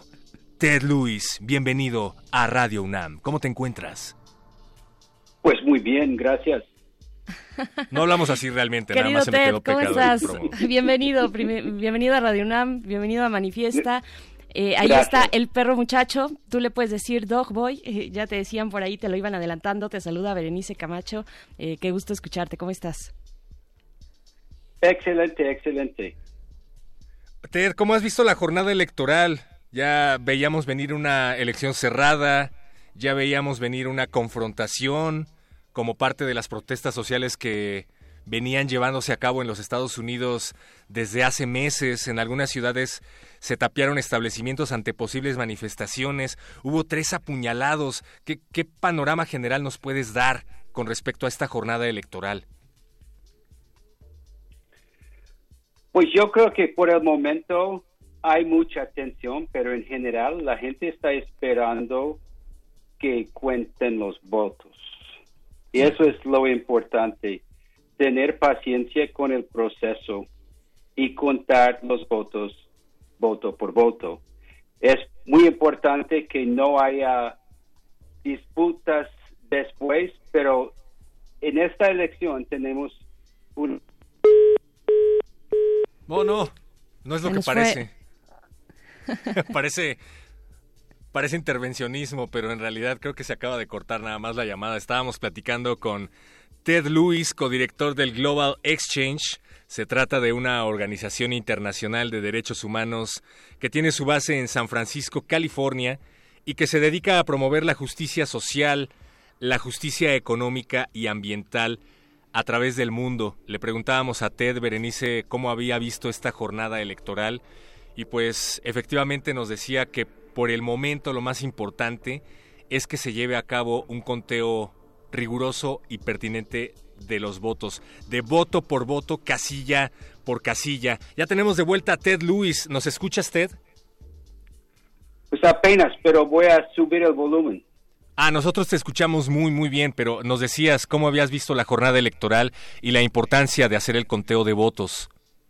Sí, no sé en qué momento ah, me, corté, pero es- estaba diciendo que por el momento la gente está tomando ah, el proceso y- en paz. Estamos esperando a que cuenten todos los votos, pero tenemos un enorme problema que nunca hemos tenido en la historia de la República, de la República, que es el presidente actual está minando diariamente, múltiples veces al día, el proceso, el debido proceso electoral y democrático.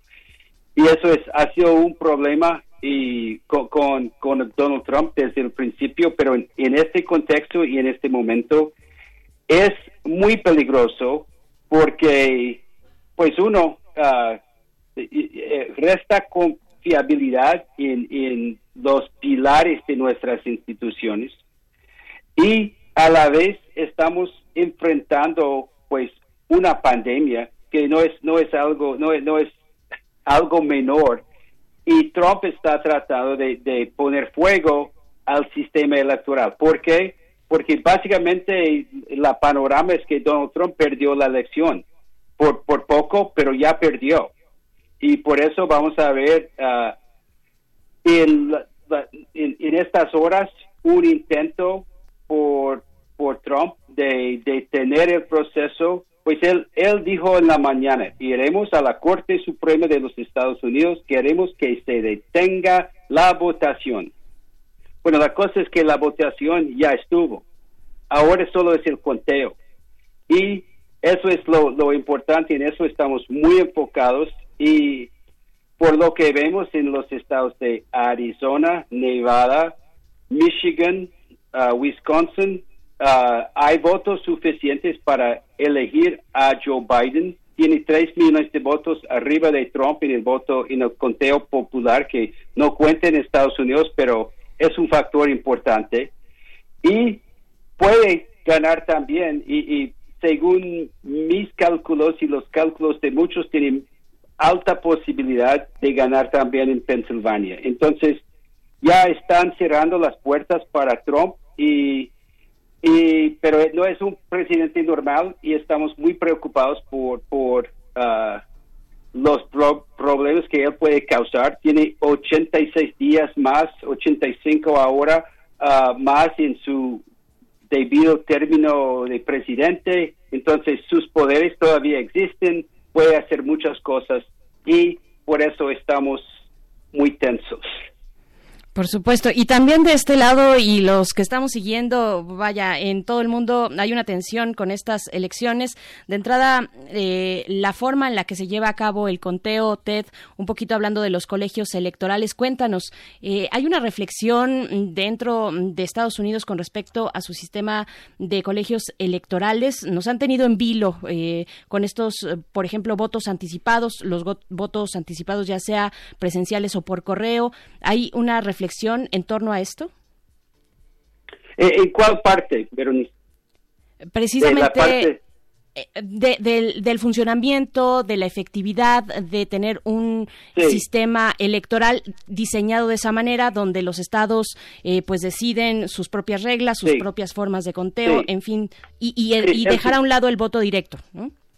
Sí, pues el sistema electoral estadounidense que supuestamente ha, sido el modelo para el mundo, pues ha evolucionado desde, desde su principio. Fue diseñado por unos hombres, 75% de ellos uh, dueños de esclavos, y en las primeras elecciones en Estados Unidos solo votaron 6% de los hombres. Ah, entonces, desde ese principio, hemos evolucionado un sistema electoral controlado por los estados y es en los estados donde donde pues el poder electoral eh, está basado no entonces en, algunos estados por por ejemplo Maine y Nebraska ya a nivel estatal decidieron ya basta con el colegio electoral ah, vamos a dividir según nuestros distritos uh, congresionales dentro de nuestros estados. Y así vamos a distribuir nuestros uh, electores. Pero la gran mayoría, 48 estados, uh, tienen ley que, que dice, pues todos los electores van al candidato ganador. No importa si gana por dos votos, un voto. El ganador lleva a todos los electores. En California, por ejemplo, tenemos más de 50 electores. En un estado como... ¿Aló? Sí, te, escuchamos. Ok, eh, okay bien, bien. bien eh, en, eh, en otros estados como Maine y Nebraska, por ejemplo, tienen muy, no tienen muchos electores. Es difícil cambiar ese sistema porque requiere una enmienda constitucional y eso básicamente por la polarización de los de las últimas décadas no hemos tenido uh, un cambio en la constitución desde el fracaso de, la enmienda de, que, que, uh, el Equal Rights Amendment para las mujeres que, que, que, nunca nunca llegó a ser constitucional y no hemos tenido avances. Entonces, en estas elecciones, hoy día, funcionó relativamente bien el sistema con todos sus, sus problemas, todas sus injusticias y existen muchas injusticias dentro del sistema, pero pero en el día electoral y el funcionamiento de, de, lo que ha pasado en los últimos ah, semanas, porque muchos estados abrieron sus sus puertas a los electores mucho antes de la elección y, abrieron las reglas para votación por correo por la cuestión de la pandemia. Entonces tenemos una votación histórica. Ah, eh, nunca hemos tenido ah, tantas boletas depositadas en, en, la historia del país y estamos en la recta final y por, por lo que vemos uh, va a funcionar. El problema no es por el por la función del sistema, sino por el presidente en sí y lo que él podría organizar en contra del debido orden en el país. Justamente Donald Trump está anticipando un fraude. Desde hace días ya venía sembrando la idea de que le iban a hacer un fraude electoral. Queremos saber, en tu opinión, pues ¿eso es posible? De, hecho, de hecho desde, desde hace cuatro años, porque después de haber ganado la elección en el, en el 2016, él no podría aguantar la idea de no haber ganado uh, una victoria moral por, por, por tomar también la, la mayoría. Entonces se quejó, inventó historias, etcétera. Entonces, eso es algo sí que esperamos de él. ¿Y, sería viable por su parte una impugnación judicial? ¿El sistema lo permite? Bueno, el sistema permite uh, que, que, él, por ejemplo, en el estado de Wisconsin, podría pedir un, eh, un recuento de, de, los votos, voto por voto. Pero eso no va a cambiar los totales. Hicieron un recuento en el 2016 uh, pagado por, por el Partido Verde, no, no cambió por 100 votos, algo así. No, no es, no es. Estamos hablando de, de, de uh, 20 mil votos. No es, no es gran margen, pero es, es, suficiente para decir no, no va a funcionar el recuento.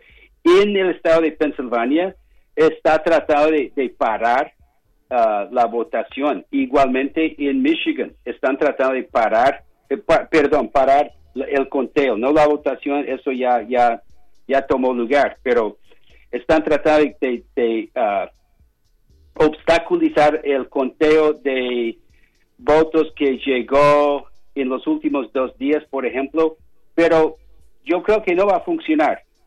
No va a funcionar porque, por ejemplo, en, en Pensilvania los votos eh, que, que, están en, el, uh, la demanda legal, es, estamos hablando de 100 votos. Igualmente en, Georgia, donde todavía hay posibilidades de, de que gane Biden, eh, pues hay otro, otra demanda, pero involucra 53 votos. Entonces, a, nivel de cambiar elecciones, no, no, van, a, no van a pegar, creo yo. Ted, te pregunto también dos cuestiones. Primera, ¿cómo toma la opinión pública mm, estas declaraciones que ha venido haciendo Donald Trump, de las cuales estamos hablando, acusar de posible fraude, de que les roban la elección? ¿Cómo lo toma la opinión pública? Y otra cuestión, de ganar Biden, de confirmarse de las tendencias, ¿cómo van? Pues, ¿qué se espera eh, como respuesta social, como, eh, bueno, de ciertos grupos que apoyan, por supuesto, a Trump, algunos grupos incluso que pueden identificarse como supremacistas? ¿Qué se espera? De confirmarse el triunfo pues, de Biden? Supremacistas, sí, y, y, además armados. Y esos son los grupos que más, más uh, podrían hacer algo feo. No, porque tienen, tienen la ideología y tienen el poder de hacerlo y en muchos casos uh, tienen, tienen redes que extienden dentro de departamentos de policías y, unidades del ejército. No, no estoy haciendo acusaciones, pero evidentemente, por, por lo que sabemos, hay conexiones ahí. Yo no creo que las policías o, las Fuerzas Armadas ah, van a aceptar por, por nada una actividad militar que realmente intenta uh, derrocar el la, la, orden. No, no, no, eso no va a pasar, creo yo. Pero si ellos hacen algo, podría afectar de, de, muchas maneras la dinámica, podría afectar la, la capacidad de, de, por ejemplo, irnos a manifestarnos masivamente. Un problema que tenemos ahora después de, de tantas uh, manifestaciones en la calle es que casi hemos perdido la, la opción de, de, llenar las calles masivamente porque ahora hay una dinámica de, de, conflicto en las calles. Entonces, la gente no quiere llevar sus, uh, sus niños a una manifestación con mucha razón porque hay gases lacrimógenas y todo. Entonces, estamos a, a un para, para, si Trump intenta algo, si Trump dice no voy de la Casa Blanca porque gané y si no es obvio, pues, pues hazme algo.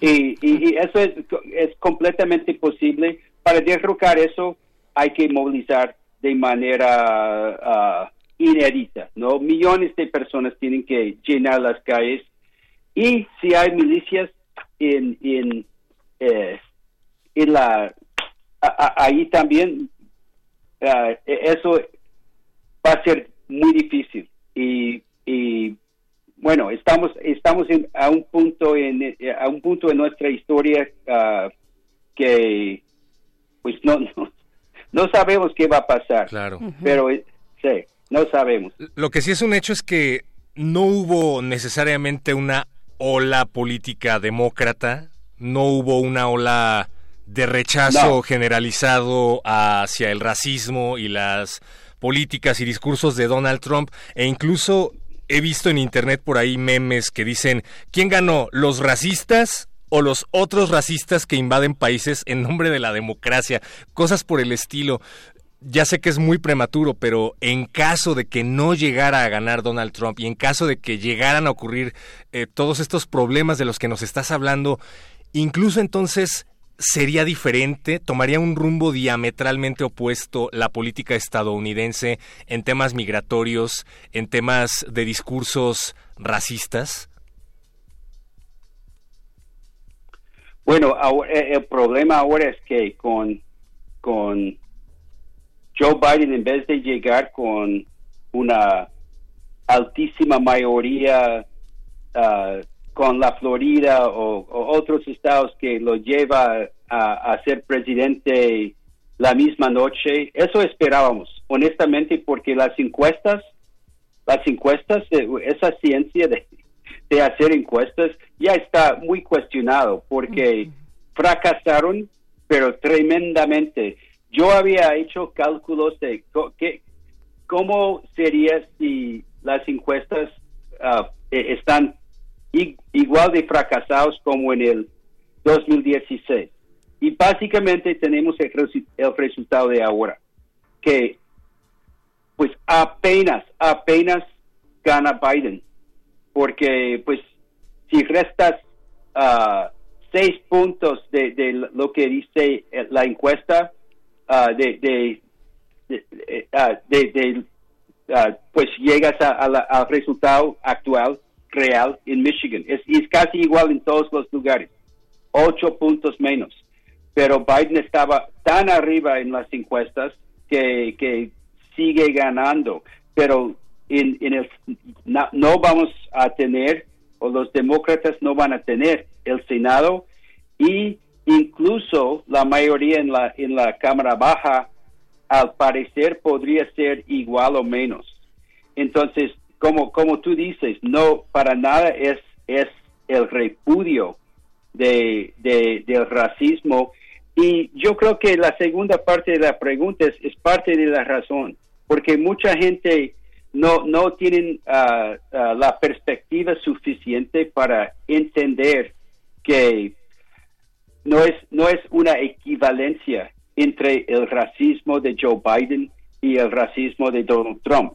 Pero es difícil apoyar totalmente a Joe Biden, pero el problema es que la estrategia de, del lado progresista eh, y yo pues diría que yo soy orgullosamente parte de eso, no como parte de mi trabajo en Global Exchange, pero en mi vida personal. Ah, y estamos tratando de cambiar el partido, pero, pero si la gente dice, ah, no puedo ah, votar por Biden porque invadió a Irak. Bueno, sí, y, y protestamos fuertemente, pero, pero eso no es una razón para votar por, por una ultraderechista como Trump. No, no es equivalente. Por supuesto. Ted, un último comentario. Por supuesto que aquí nos interesa mucho también eh, cómo funciona y cómo se mueve el voto latino. Tú que nos puedes compartir, eh, porque es un voto muy diverso, no es un voto homogéneo, sino que incluso podemos ver a este gran grupo de latinos por Trump, por ejemplo. Eh, ¿cómo, cómo, cómo explicarnos esa tendencia mm, a favor de Donald Trump por parte de, de grupos de personas de origen latino? ¿Quiénes son? ¿Cómo están respondiendo en el voto? Sí, pues el voto latino es mayoritariamente demócrata y azul. Pero en esta elección, en general, y no estamos hablando simplemente como, como tú dices, es, un voto muy diverso, porque los países de, origen, por ejemplo, en la Florida, ah, no, es, no es México, estamos hablando de Cuba, estamos hablando de Venezuela, estamos hablando de Nicaragua, estamos hablando de Puerto Rico, de muchos lugares Ah, y, es una mezcla ah, interesante, muy antisocialista por la historia de, los países de origen. Y en la Florida utilizó ah, Trump esa, ese ángulo de antisocialismo, algo que tenían previsto para para pegarle a Bernie Sanders, pero ahí lo utilizaron de todas maneras, a pesar de que Joe Biden es para nada muy progresista. Pero por el otro lado, yo creo que pegaron fuerte a, Joe Biden por ser la contraparte de, Barack Obama. Durante esa administración uh, deportaron muchísimos mexicanos y algo, algo doloroso para muchas familias y la reputación pega. Y, y detrás de eso hay una pues una historia muy complicada no es, no es una historia bonita, pero Trump entra a, hacer todo peor. Y el problema de no tener el apoyo, uh, uh, un, un, un, rechazo fuerte de Trump es que ahora Biden va a estar en una posición políticamente débil y va a tener que uh, buscar alianzas con, con republicanos y así lo avanzamos. Bien. Pues eh, gracias. Sí, sí, perro. Gracias, Ted.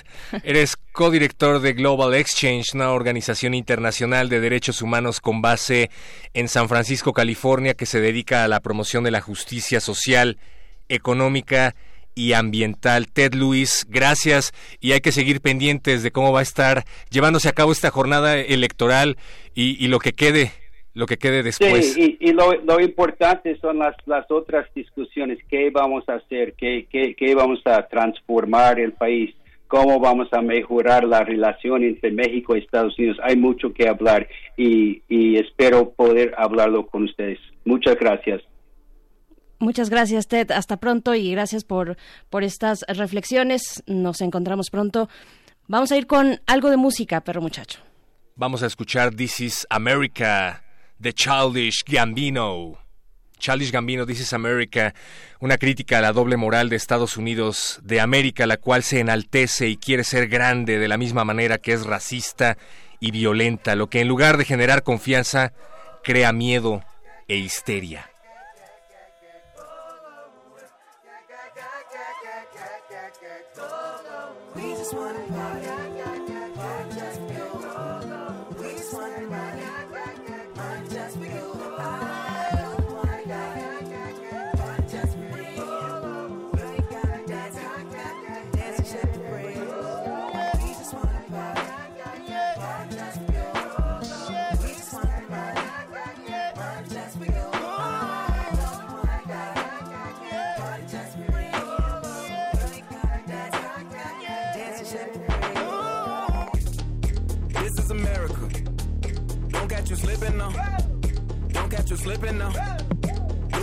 Look what now. This is America. Don't catch you slipping now. Don't catch you slipping now. Look what I'm whipping now. This is America. Don't catch you slipping now. Look how I'm living now. Police be tripping now. Yeah, this is America. Guns in my area. My area. I got the strap. I gotta carry 'em. Yeah, yeah, I'ma go into this. Oh. Yeah, yeah, this is gorilla. Yeah, yeah, I'ma go get the bag. Yeah, yeah, or I'ma get the pad. Yeah, yeah, I'm so cold like yeah. Yeah, I'm so dull like yeah. We gon' blow like yeah.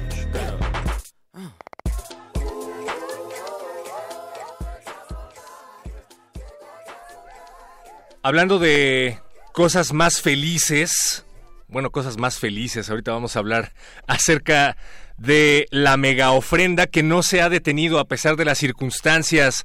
Ana Benito Vinos, jefa del Departamento de Actividades Culturales de la Dirección General de Atención a la Comunidad de la UNAM, y Alejandro Bosch Maldonado, que es jefe del Departamento de Sistemas, nos van a hablar acerca de la mega ofrenda que este 2020 es virtual. La mega ofrenda sigue y aún están a tiempo de visitarla. ¿Cómo están Ana Benito y Alejandro Bosch? Bienvenidos.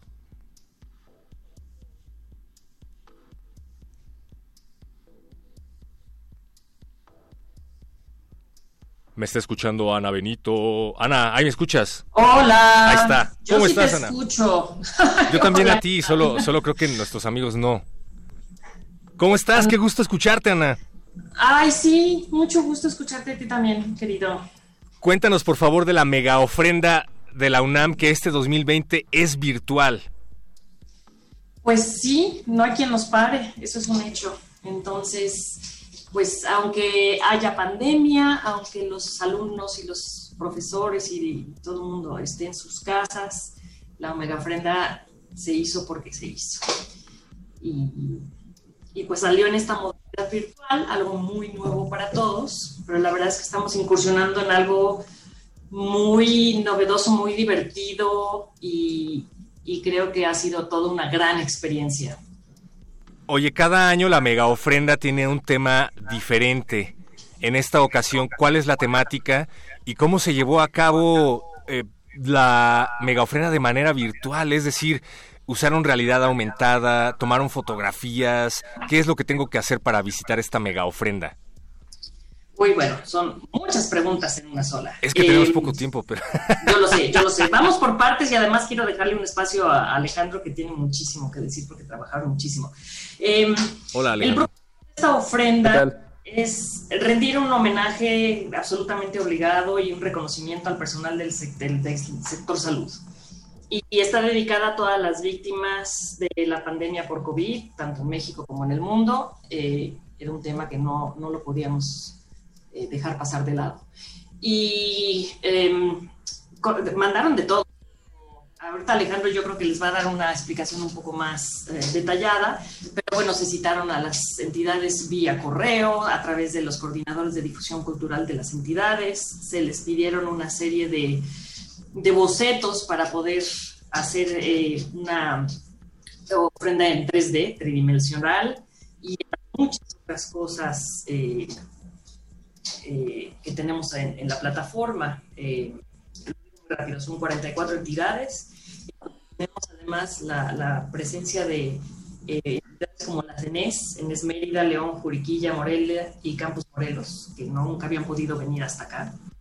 Y esto, y tenemos también participantes nuevos, que eso siempre nos da mucha emoción. Y bueno, pues tenemos un recorrido virtual por las ofrendas, concursos, realidad aumentada, en fin. Ana y Alejandro, ¿cómo están? Les saluda también Berenice de este lado. ¿Sí me escuchan bien? Hola, Berenice, bien, sí. Hola.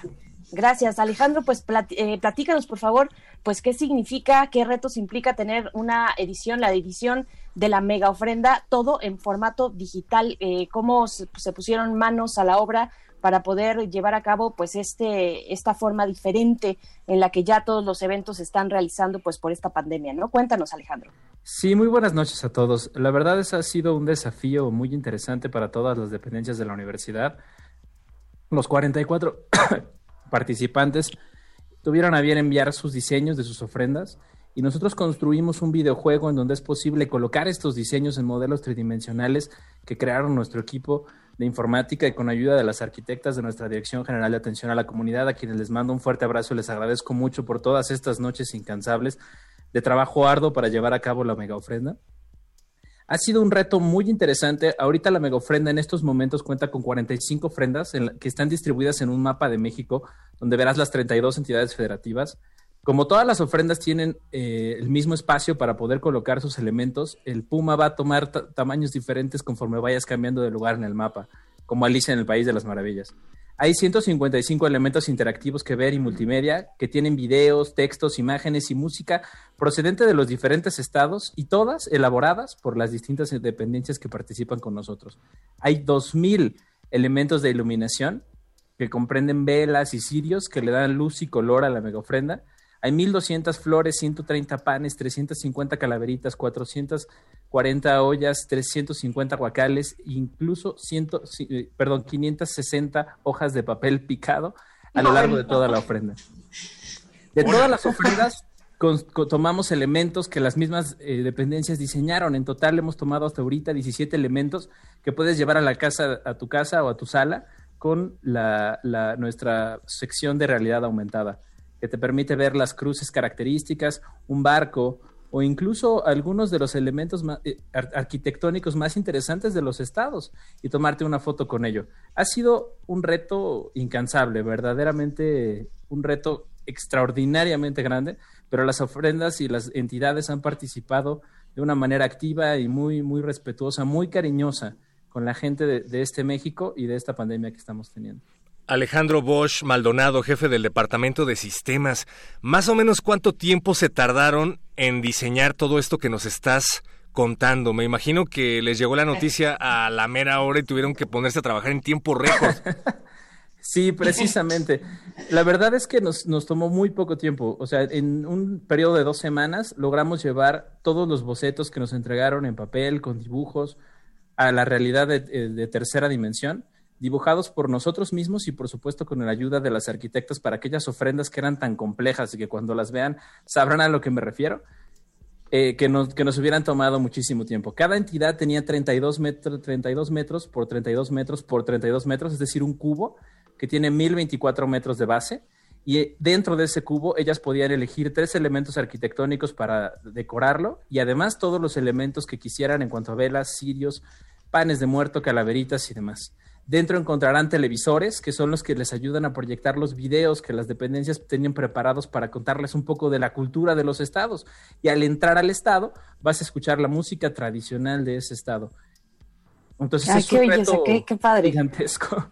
Qué, qué, qué chido suena todo esto. De verdad, un, un gran trabajo de todos ustedes, eh, por supuesto de sus equipos, pero también de todas las entidades que estuvieron participando. Ujú. Megaofrenda.unam.mx es el lugar donde ustedes se pueden acercar para eh, disfrutar todo lo que nos están contando. Y bueno, un- esto fue una nada más una salpicadita de un gran esfuerzo y de verdad muchas felicidades por ello. Ana Benito, Alejandro Bosch, Maldonado, muchas gracias a ustedes dos por, compartirnos y hacernos esta invitación.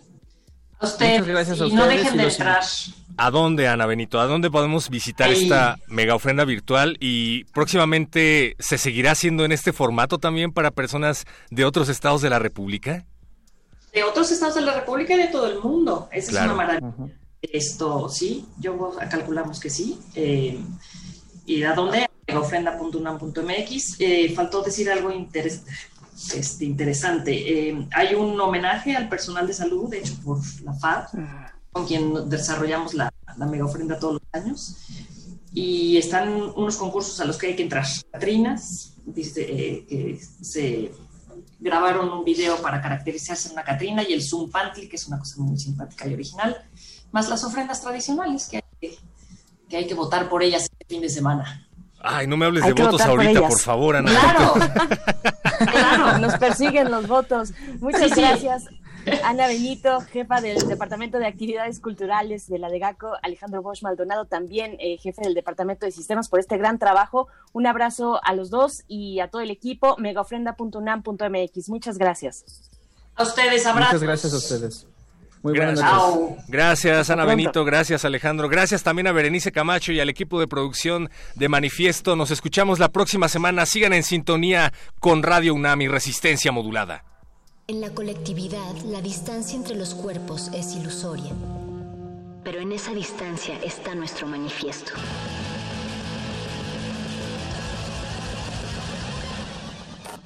Manifiesto.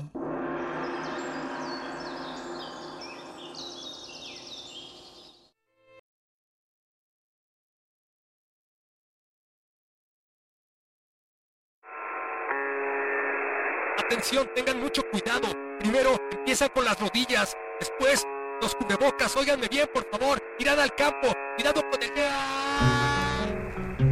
No hay nada de qué preocuparse. No hay nada que debas pensar. Todo está bien. Nada está mal. Si te mueves, te expones. El mundo exterior no debe preocuparte. Todo va a estar bien. Resistencia modulada 5G. Bienvenidos al nuevo orden radiofónico. Como dijo el sabio Playlist Zoo, el viaje de las mil canciones empieza siempre con la primera reproducción.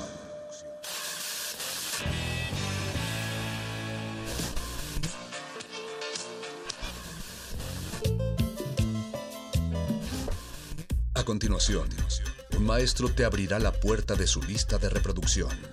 El resto va por tu cuenta. Play listo.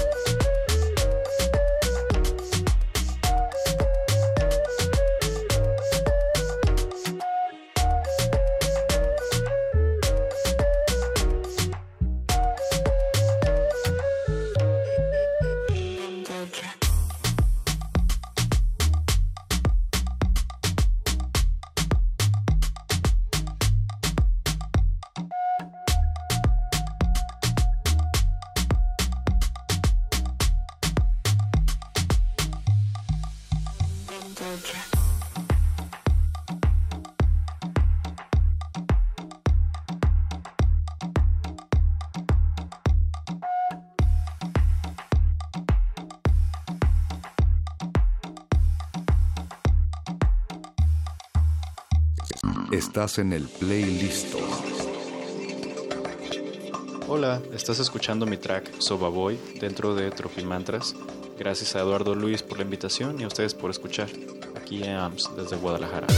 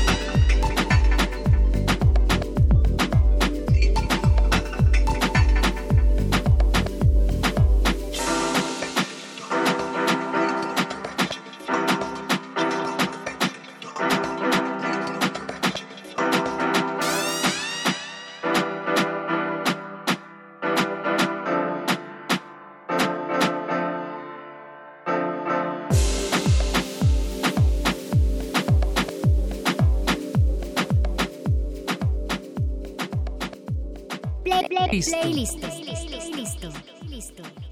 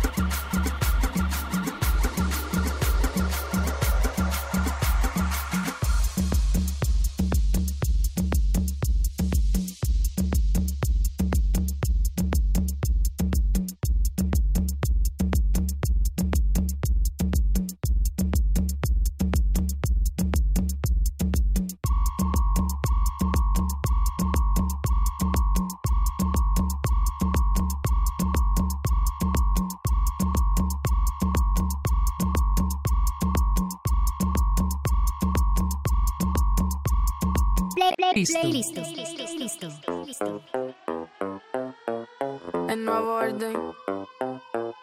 El nuevo orden musical. Pe perreito, como en los viejos tiempos.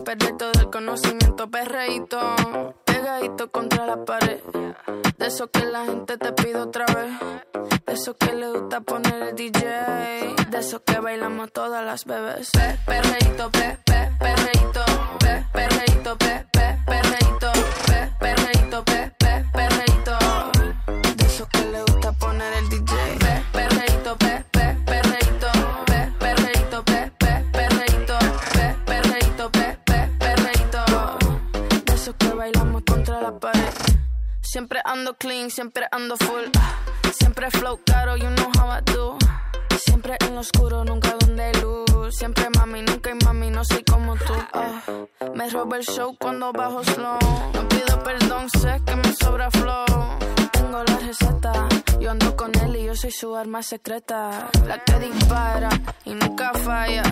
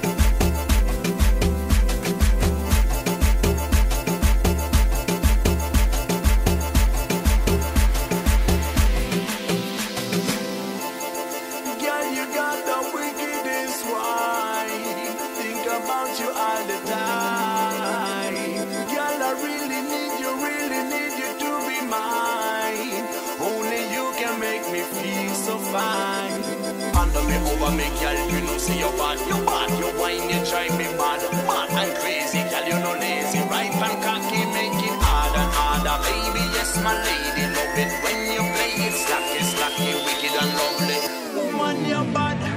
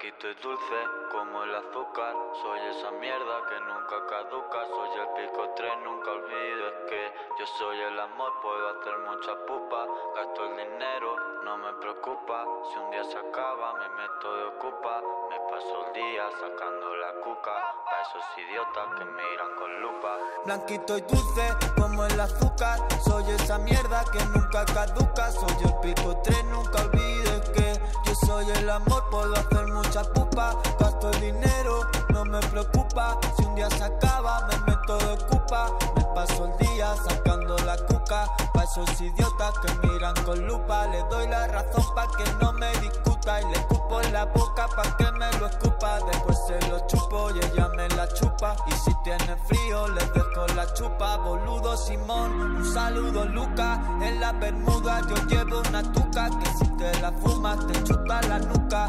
Qué bien que escribo, me cago en la puta. Hay quien no tiene ni pa' comprar fruta. Quien tiene mucho y que no lo disfruta. Prefiero lo raro, salir de la ruta. Todo lo corriente a mí me electrocuta. Y no quiero tu beso Porque todo es malo en exceso. Ahora no lo quiero por eso Porque me tienen como un preso. Niña ya no quiero tu beso Porque todo es malo en exceso. Ahora no lo quiero por eso Porque me tienen como un preso. No, no, no, no, vámonos. Ya no te voy a echar de menos Niña porque tú eres veneno. Una cuesta abajo sin freno. No, no, no, no,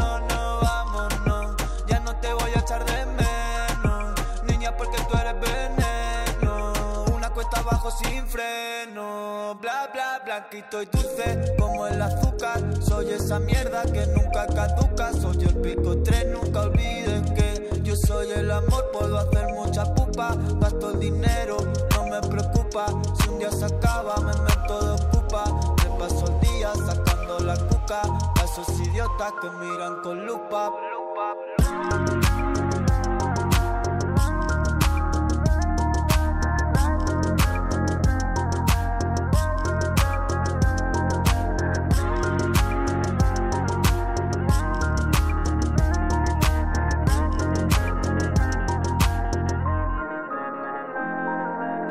consejos de tu abuelo ya los puedes olvidar.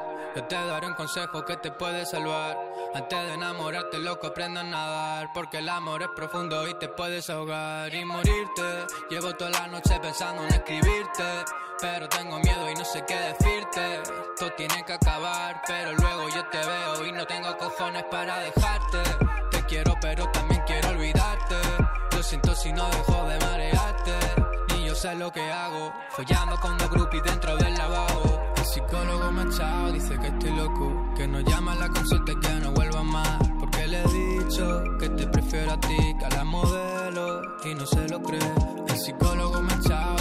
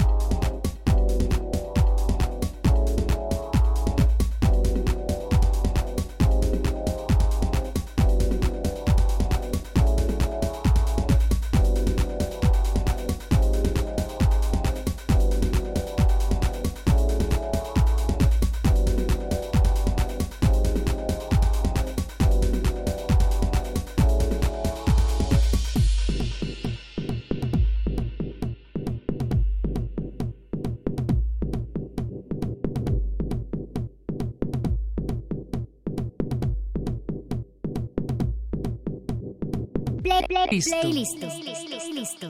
Listo.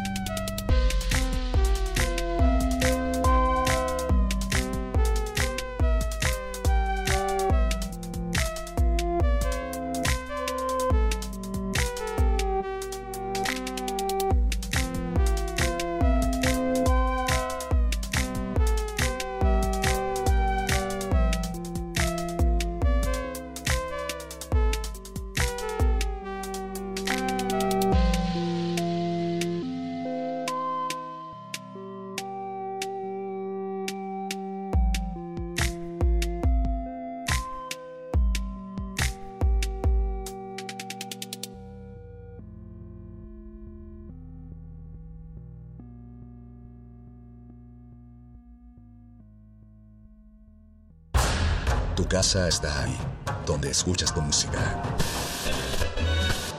Vuelve a ella. Playlist.